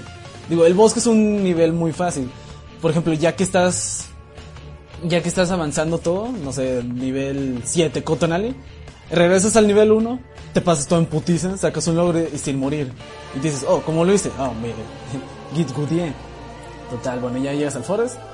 Introduce muy bien todas las mecánicas, digo, hay, hay muchos niveles donde se ocupa muy buen wall jump y muy buen timing de, de midway, digo, el personaje se controla muy bien, es casi instantáneo el, el input cuando lo mueves lateral o hacia los lados. Eh, también tiene movimiento en el aire que lo puedes controlar a la caída un poco. Eh, dejando eso, pues también este el juego sí sí tiene muy buen diseño de nivel, diría yo, es de los mejores eh, como por decir plataformeros con buen diseño de nivel, digo, casi casi casi todos sus niveles son son horizontales, pero los que son un poco más encerrados cuando es un nivel encerradito así como de, oh, mira, es nada más aquí un, un recuadro y no puedes salir, digo, todos se hacen adentro del recuadro y digo, tiene un buen nivel. Pero ya cuando sales y es un poco más abierto, puedes decirlo, cuando son niveles grandes, digo, no es como que, oh, mira, me voy a perder, es un mundo gigante como si fuera, no sé, total X, un mundo abierto, con nada adentro, bueno. Ya, bueno, los niveles, digo, eh, voy a hablar de cuánto, cómo están divididos, digo, te- cada uno tiene su temática. Digo, el bosque sí son así, el bosque, las ardillitas, muerte, destrucción, ardillas decapitadas. Eh, cada, al final de cada nivel sí hay un jefe. No es como que lo que más resalte del juego los jefes, pero sí son buenos. Digo, hay solamente un jefe que es malo, entre comillas, porque no se ajusta a todo lo que has aprendido dentro del juego. Pero ahora hablamos más de lo que vamos platicando y digo, el primer jefe es, es un es un jefe, es eh, Doctor Fetus que te sigue con una sierra gigante. Y es como si fuera un nivel horizontal de principio a fin, como si fuera, no sé, una carrerita. Eh, es muy bueno, me gusta mucho lo que es el nivel, el primero, digo, porque una vez que ya eres bueno, pues te gusta que sea fácil, te lo puedes pasar en putiza, casi speedrun. Pero bueno, este ya niveles, bueno, está, el, juego está dividido en siete capítulos. El primero es el bosque, y, cada uno empieza a ingresar este, nuevas, nuevas mecánicas o nuevas formas de, en las que te puedes mover o agarrar momentum, momentum a la hora del brinco, no sé cómo son ventiladores, este, imanes, este, plataformas móviles, mucha lava, eh, portales, Y bueno, cada, cada nivel sí tiene su buena temática eh, dependiendo. Bueno, casi todos los niveles tienen sierras, pero eh, aplica diferentes mm, enemigos. No sé, el hospital, que es el segundo episodio, eh, tiene fantasmitas porque y, pi- y muchos pinchos y también tiene láseres porque sí, es un hospital, pero bueno. El tercer... eh, ah, en el hospital sí sale Chat como jefe final. Eh, diría que es un buen jefe, pero... eh, bueno, se puede romper, se puede romper el chat, digo... Solamente que no, no, no, no siguen la misma forma todos los jefes, digo. Unos jefes son un poco más únicos, como, como lo es Chad y Brownie. Bueno, Brownie ya es el tercer jefe de la fábrica de sal de- del tercer capítulo. En la fábrica de sal, bueno, eres un chabón al pastor. Y no sé cómo la carne, si le echas sal, pasan cosas. Bueno, se muere Midway, por razones. Eh, también tienen. Mm, La fábrica de sal podría decir que es de los mejores.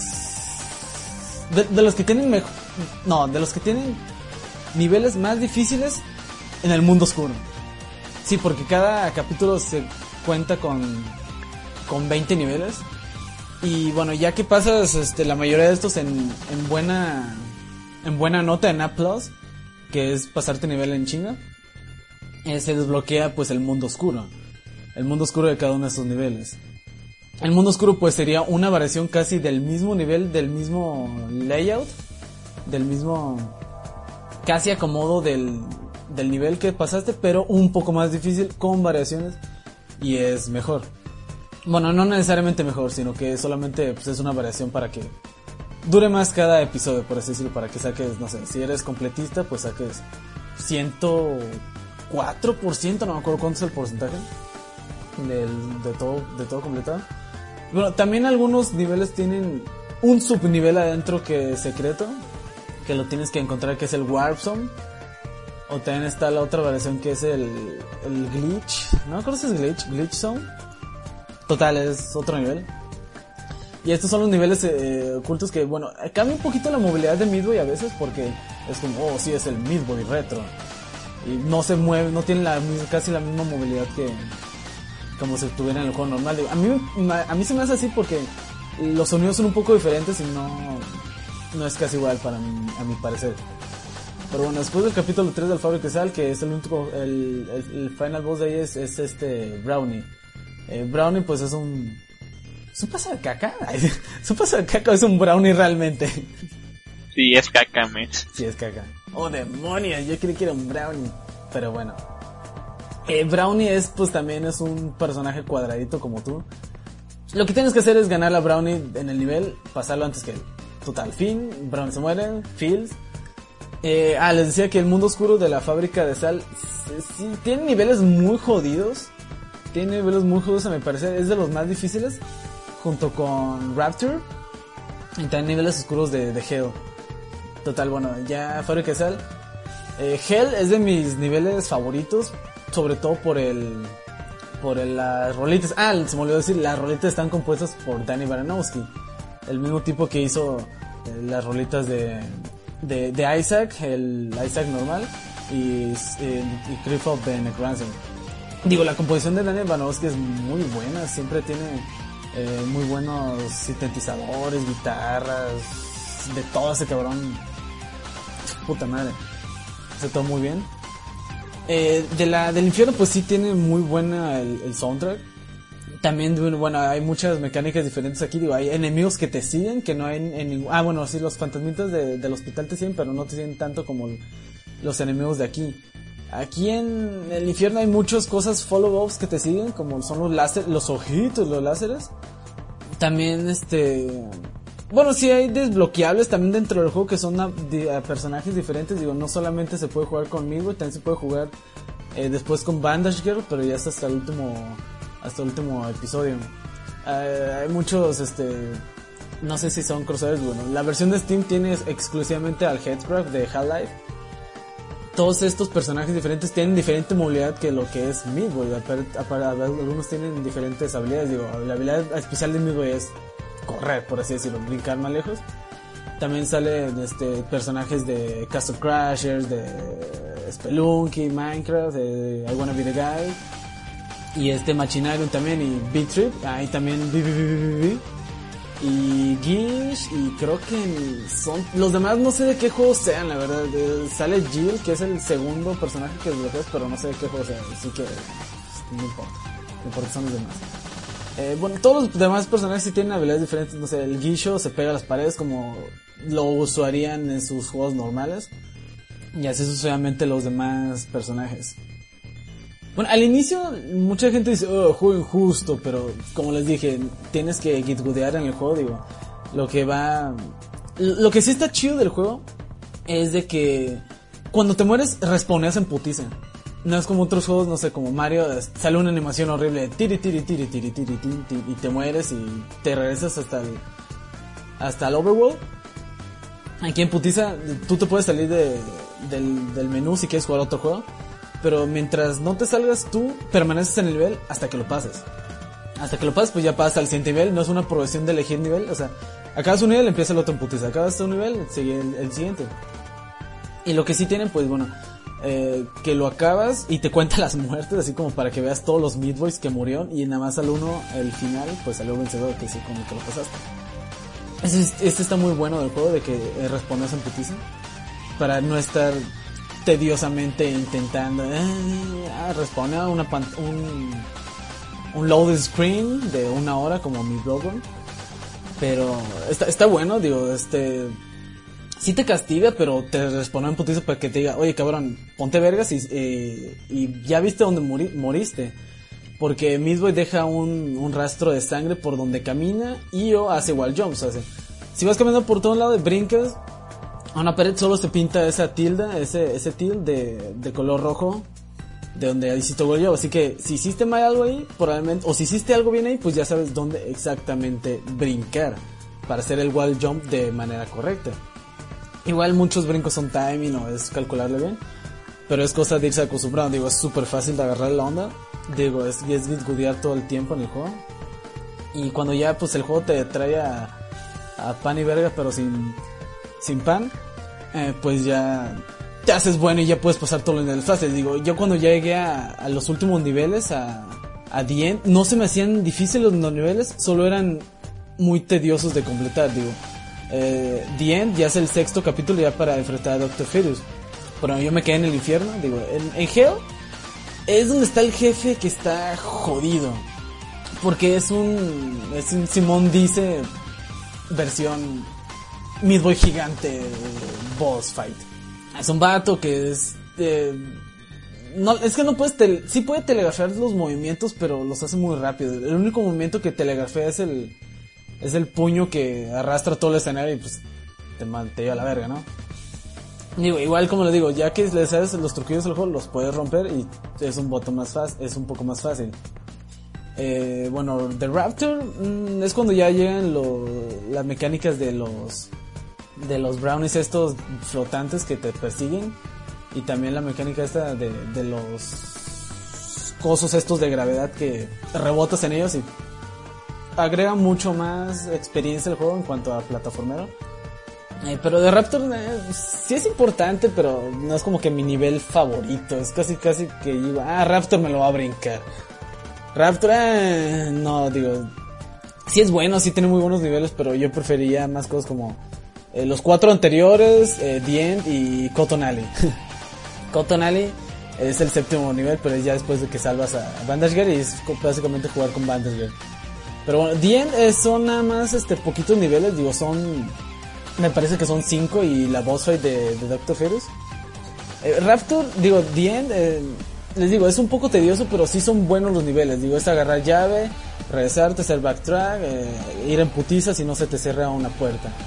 Pero también son muy buenos. También Dark World de The End es muy bueno también. Y bueno, la batalla final contra Doctor Ferus eh, son varias fases.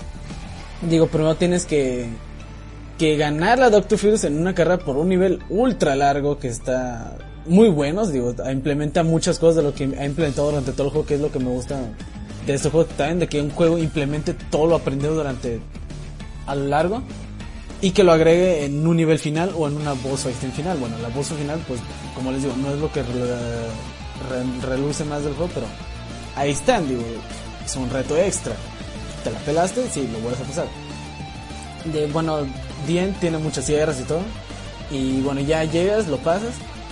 Y según tú ya, ya acabaste el juego, pero salvas a Bandage Girl, bueno, el castillo se derrumba porque clásico, como otros juegos Castlevania, Ninja Gaiden, se destruye el castillo final o Mega Man.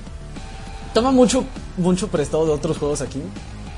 Bueno, ya es regresarse por el mismo nivel, pero ya es un poco cambiado el, el acomodo de las cosas que te pueden matar. Es como por así decirlo otro nivel, pero de vuelta. Ya total, este, lo acabas, chingo a su madre, Doctor Fetus, este, bueno, las ani- tienen animaciones en- hechas con en Flash.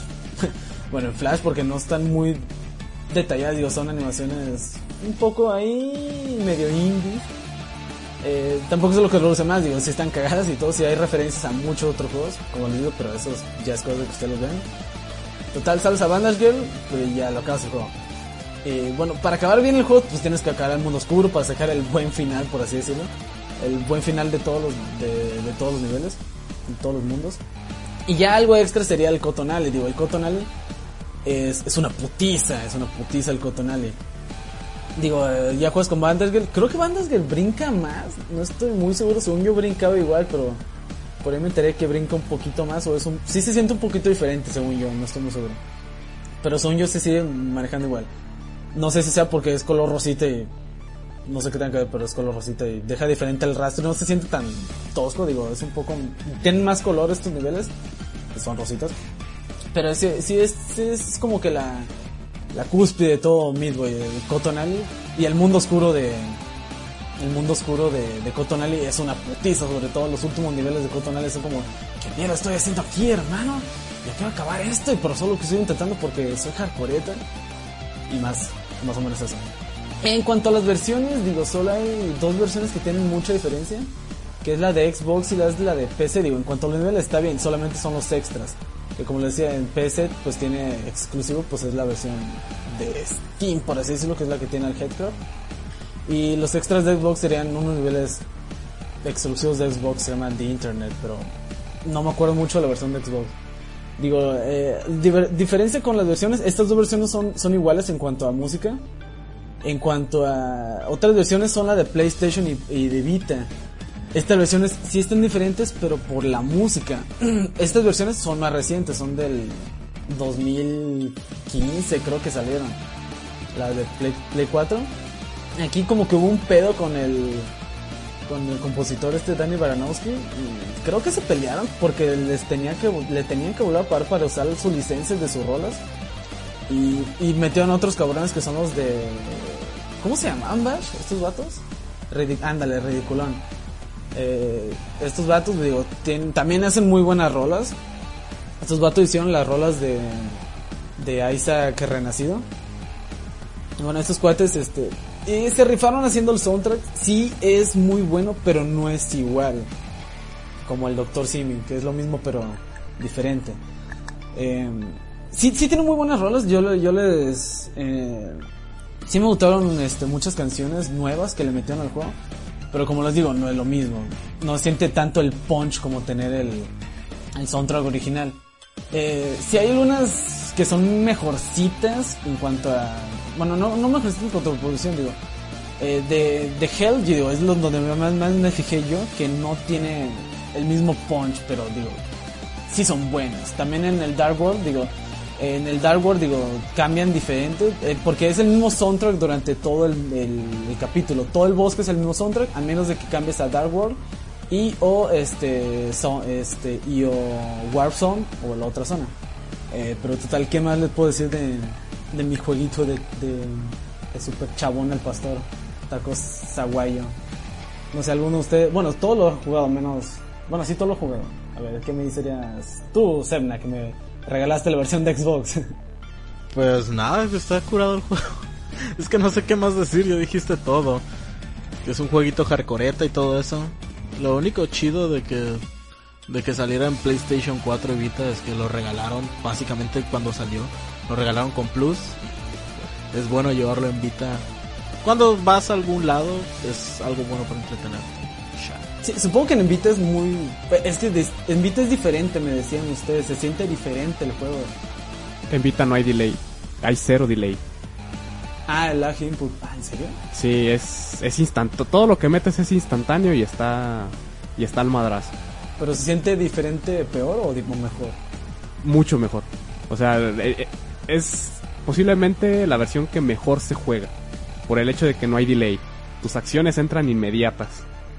Bueno, es que igual como siempre hemos jugado no sé, en computadora o en consola, pues tenemos un cierto lag input a la hora de, de jugar en una pantalla, ¿no?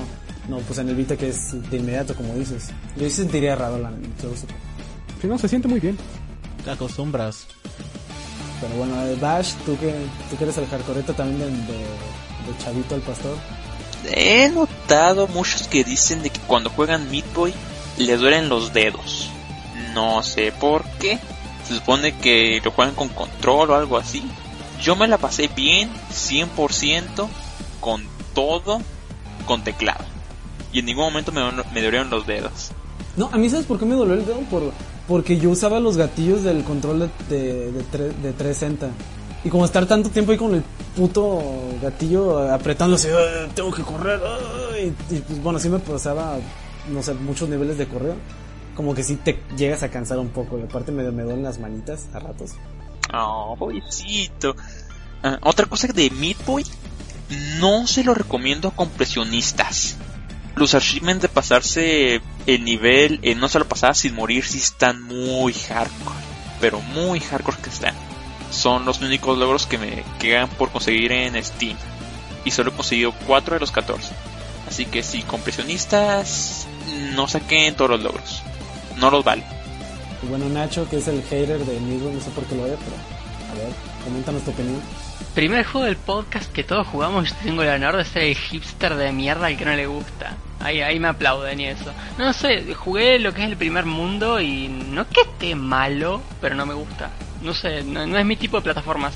Igual yo soy una persona que le gustan muchos géneros de videojuegos y cuando agarra o como un juego favorito lo toma como pilar del género. Y mi juego favorito no solo de plataformas sino en general es Sonic Knuckles. Y como este son plataformas con una filosofía muy diferente con mucho aprenderte la manera correcta en que hacer las cosas. Sé que si sos bueno especialmente puedes hacer los niveles de muchas maneras pero es una filosofía diferente. Eh, los juegos que me gustan son más permisivos progresivo podríamos decir. Que se siente un poco más de progreso en Meat Boy como que pum pum todo muy rápido. En cambio en plataformas más convencional avanzas el nivel de a poco ves cómo avanza qué sé yo. Es, es- diferente es difícil de explicar. No estoy acostumbrado a ese tipo de juegos tan boom en tu cara. Termino un nivel me salto a otro y me muero 15.000 veces intentándolo. Es algo a lo cual no estoy adecuado Sí, pero, pero por eso decía yo que, bueno, por eso reinicia en putiza el nivel, para que no, no sea tan cansado no poder pasar un nivel ni tan frustrante. Para que, bueno, te, te, te motive, por así decirlo, digo. Por eso tiene pues estos elementos. Eh, pues espero que les haya gustado mi jueguito y nada más pasaremos al último juego de, de la noche, o del día, con la hora que están viendo esto, que sería con Bash. Cuéntanos Bash, ¿cuál es tu jueguito? Es la tercera vez que voy de último. Bueno, eh, mi jueguito es adecuado para la esta época en la que estamos, época navideña. Este es un juego freeware y voy a hablar de Hyper Princess Peach.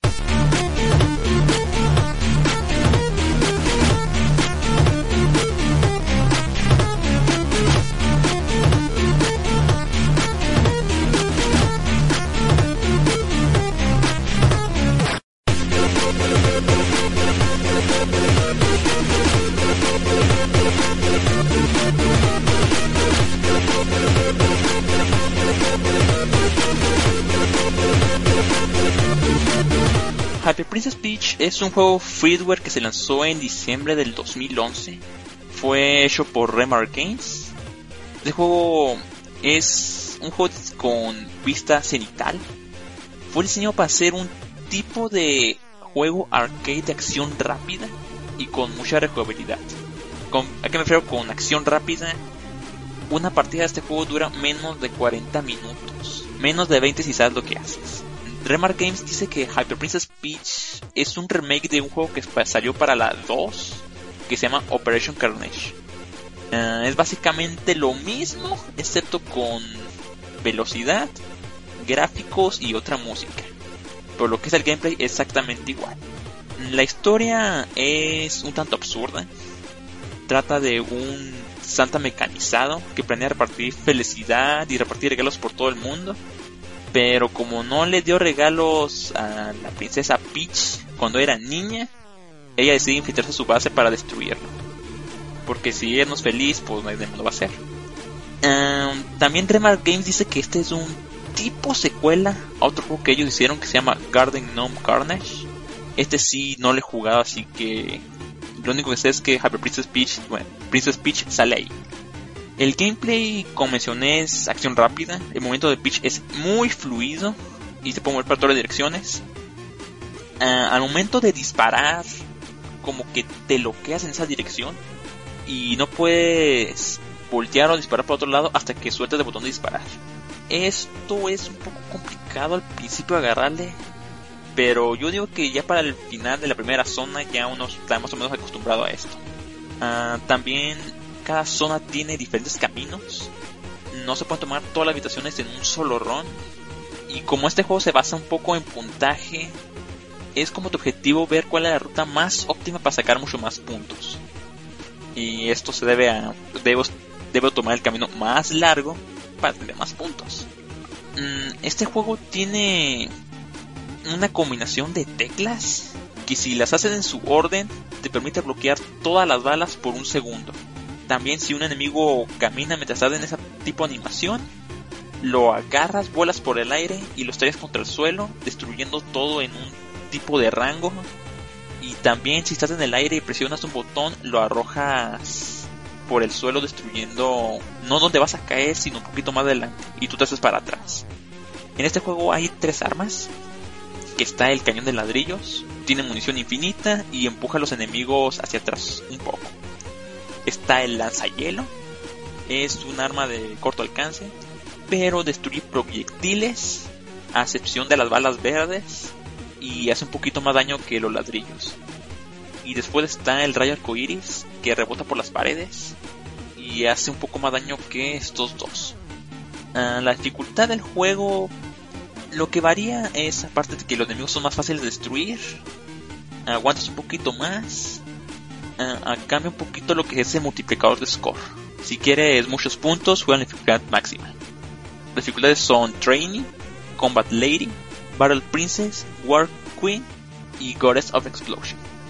Ahora, estas dificultades, aparte de cambiar multiplicador, lo que hacen es de que el jefe final cambia sus ataques dependiendo de la dificultad. Y si juegas en la dificultad más alta, que es Goddess of Explosion, cada jefe va a tener un ataque de desesperación, en el que recupera más de la mitad de su vida y empieza a hacer nuevos ataques. Eh, God Explosion sí es muy, muy, muy difícil. Yo ni siquiera pude completar la zona 1 en esa dificultad. Ahora, no quiero explicar mucho de los jefes porque son muy básicos y aparte no cambian mucho.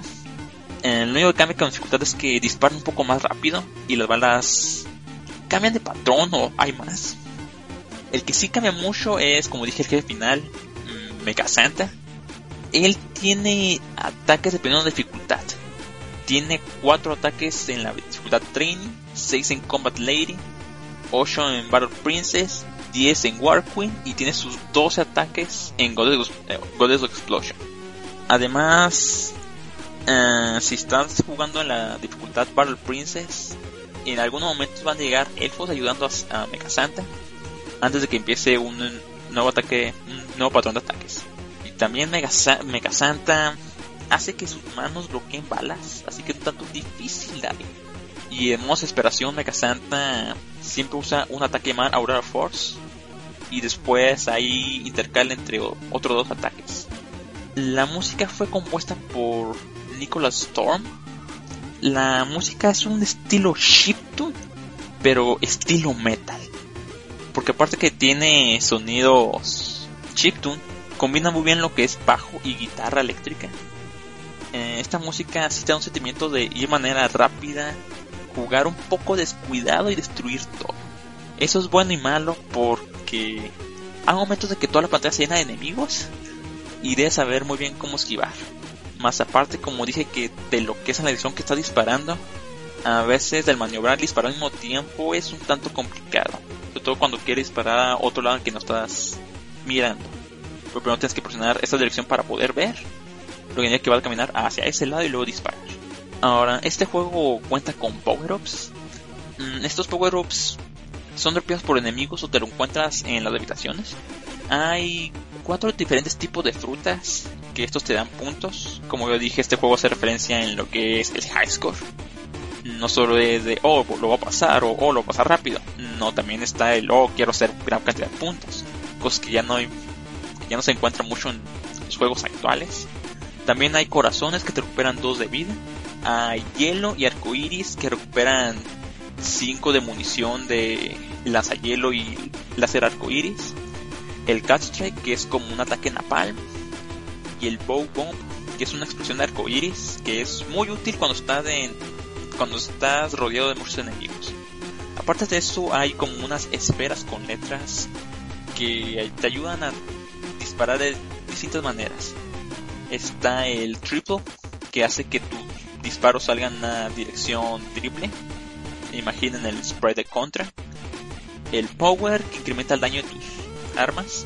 El catalyte, que hace que dos gatos aparezcan alrededor de ti disparando proyectiles y te protejan. Speed hace que camines un poco más rápido y dispares más rápido. El Hyper, que te permite lanzar un ladrillo de oro, que hace muchísimo daño. Y luego hay tres ítems que tienen uno entre 400 de oportunidad de que salgan, que son los Hyper X, Hyper Y y Hyper Z. Estas armas, aparte cada uno tiene como que su estilo, pero también dependiendo de si usas el arma ladrillos, el lanzahielo o arcoiris, tienen diferentes funciones. Cada uno es muy diferente en estos hypers cuando completas el juego en cualquier dificultad, al final empiezas a bloquear como una página de secretos. Creo que si lo pasas en la dificultad en la que está, que es la segunda, te dice cómo hacer parry, que es presionando arriba, abajo, izquierda, derecha o arriba, abajo, derecha, izquierda. Eso hace que entres en la posición de parry.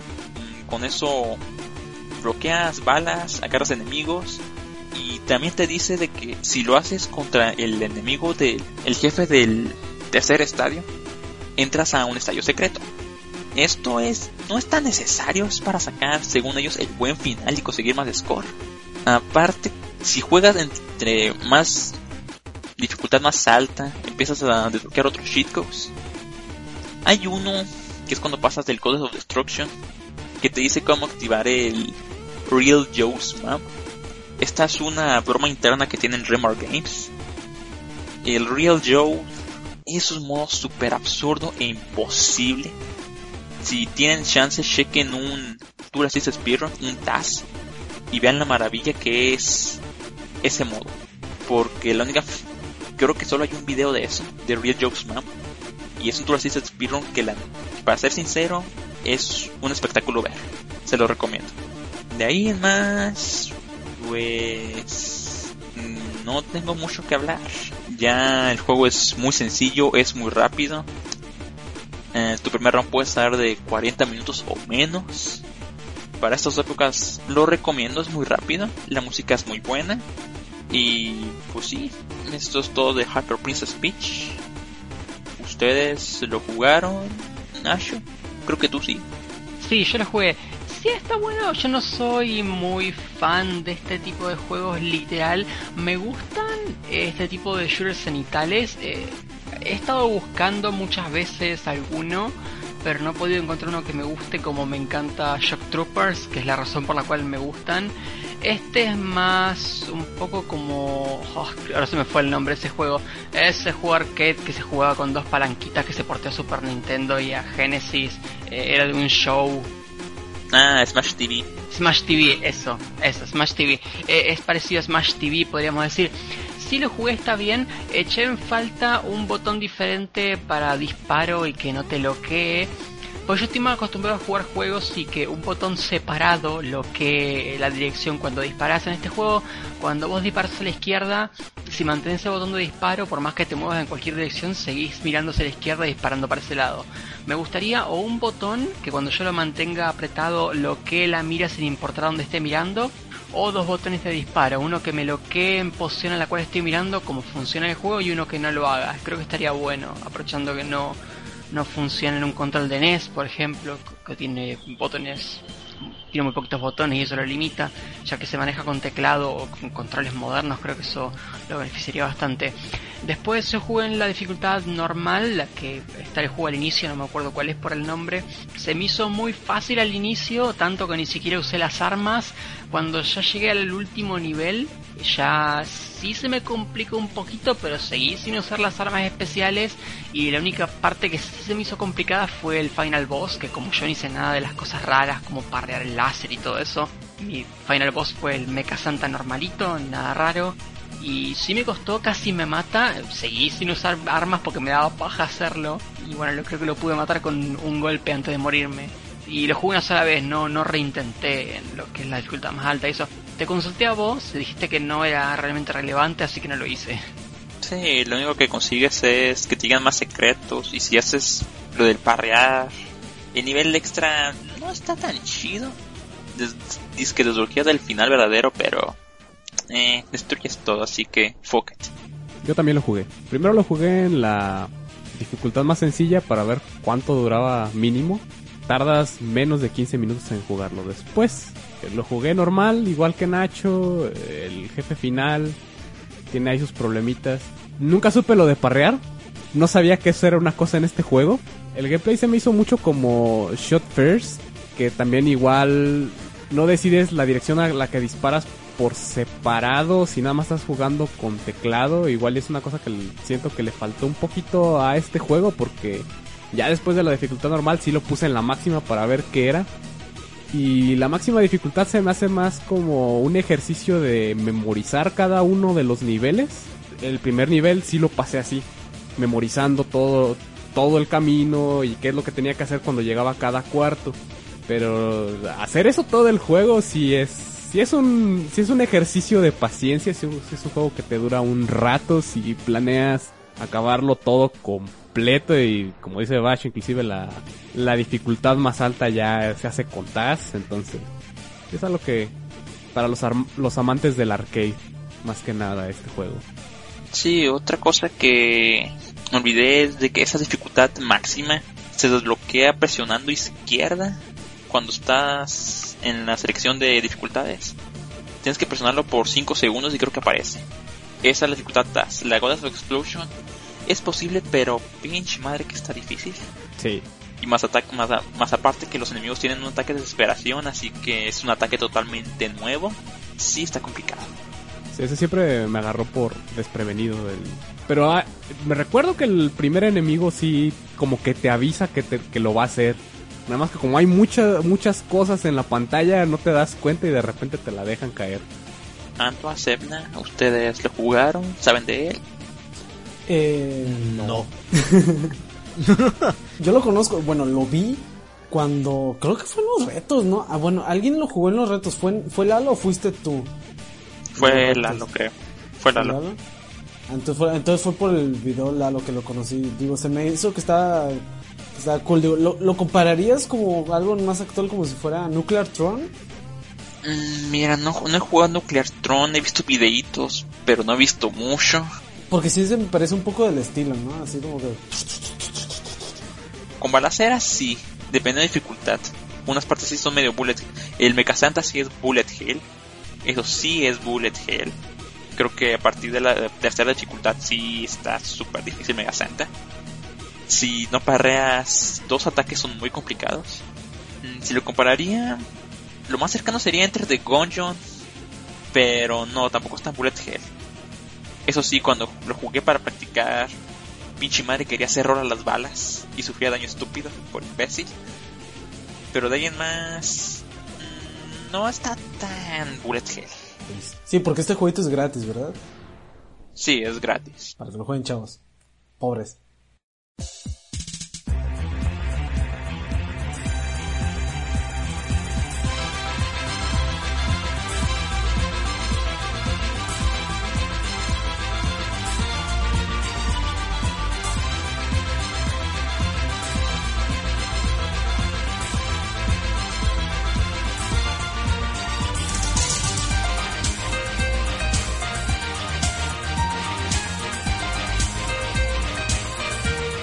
Bien, pues eso ya fue todo por los juegos que cubrimos de este mes, que, que les quisimos compartir con muchísimo cariño. Ay, sí, porque les queremos mucho.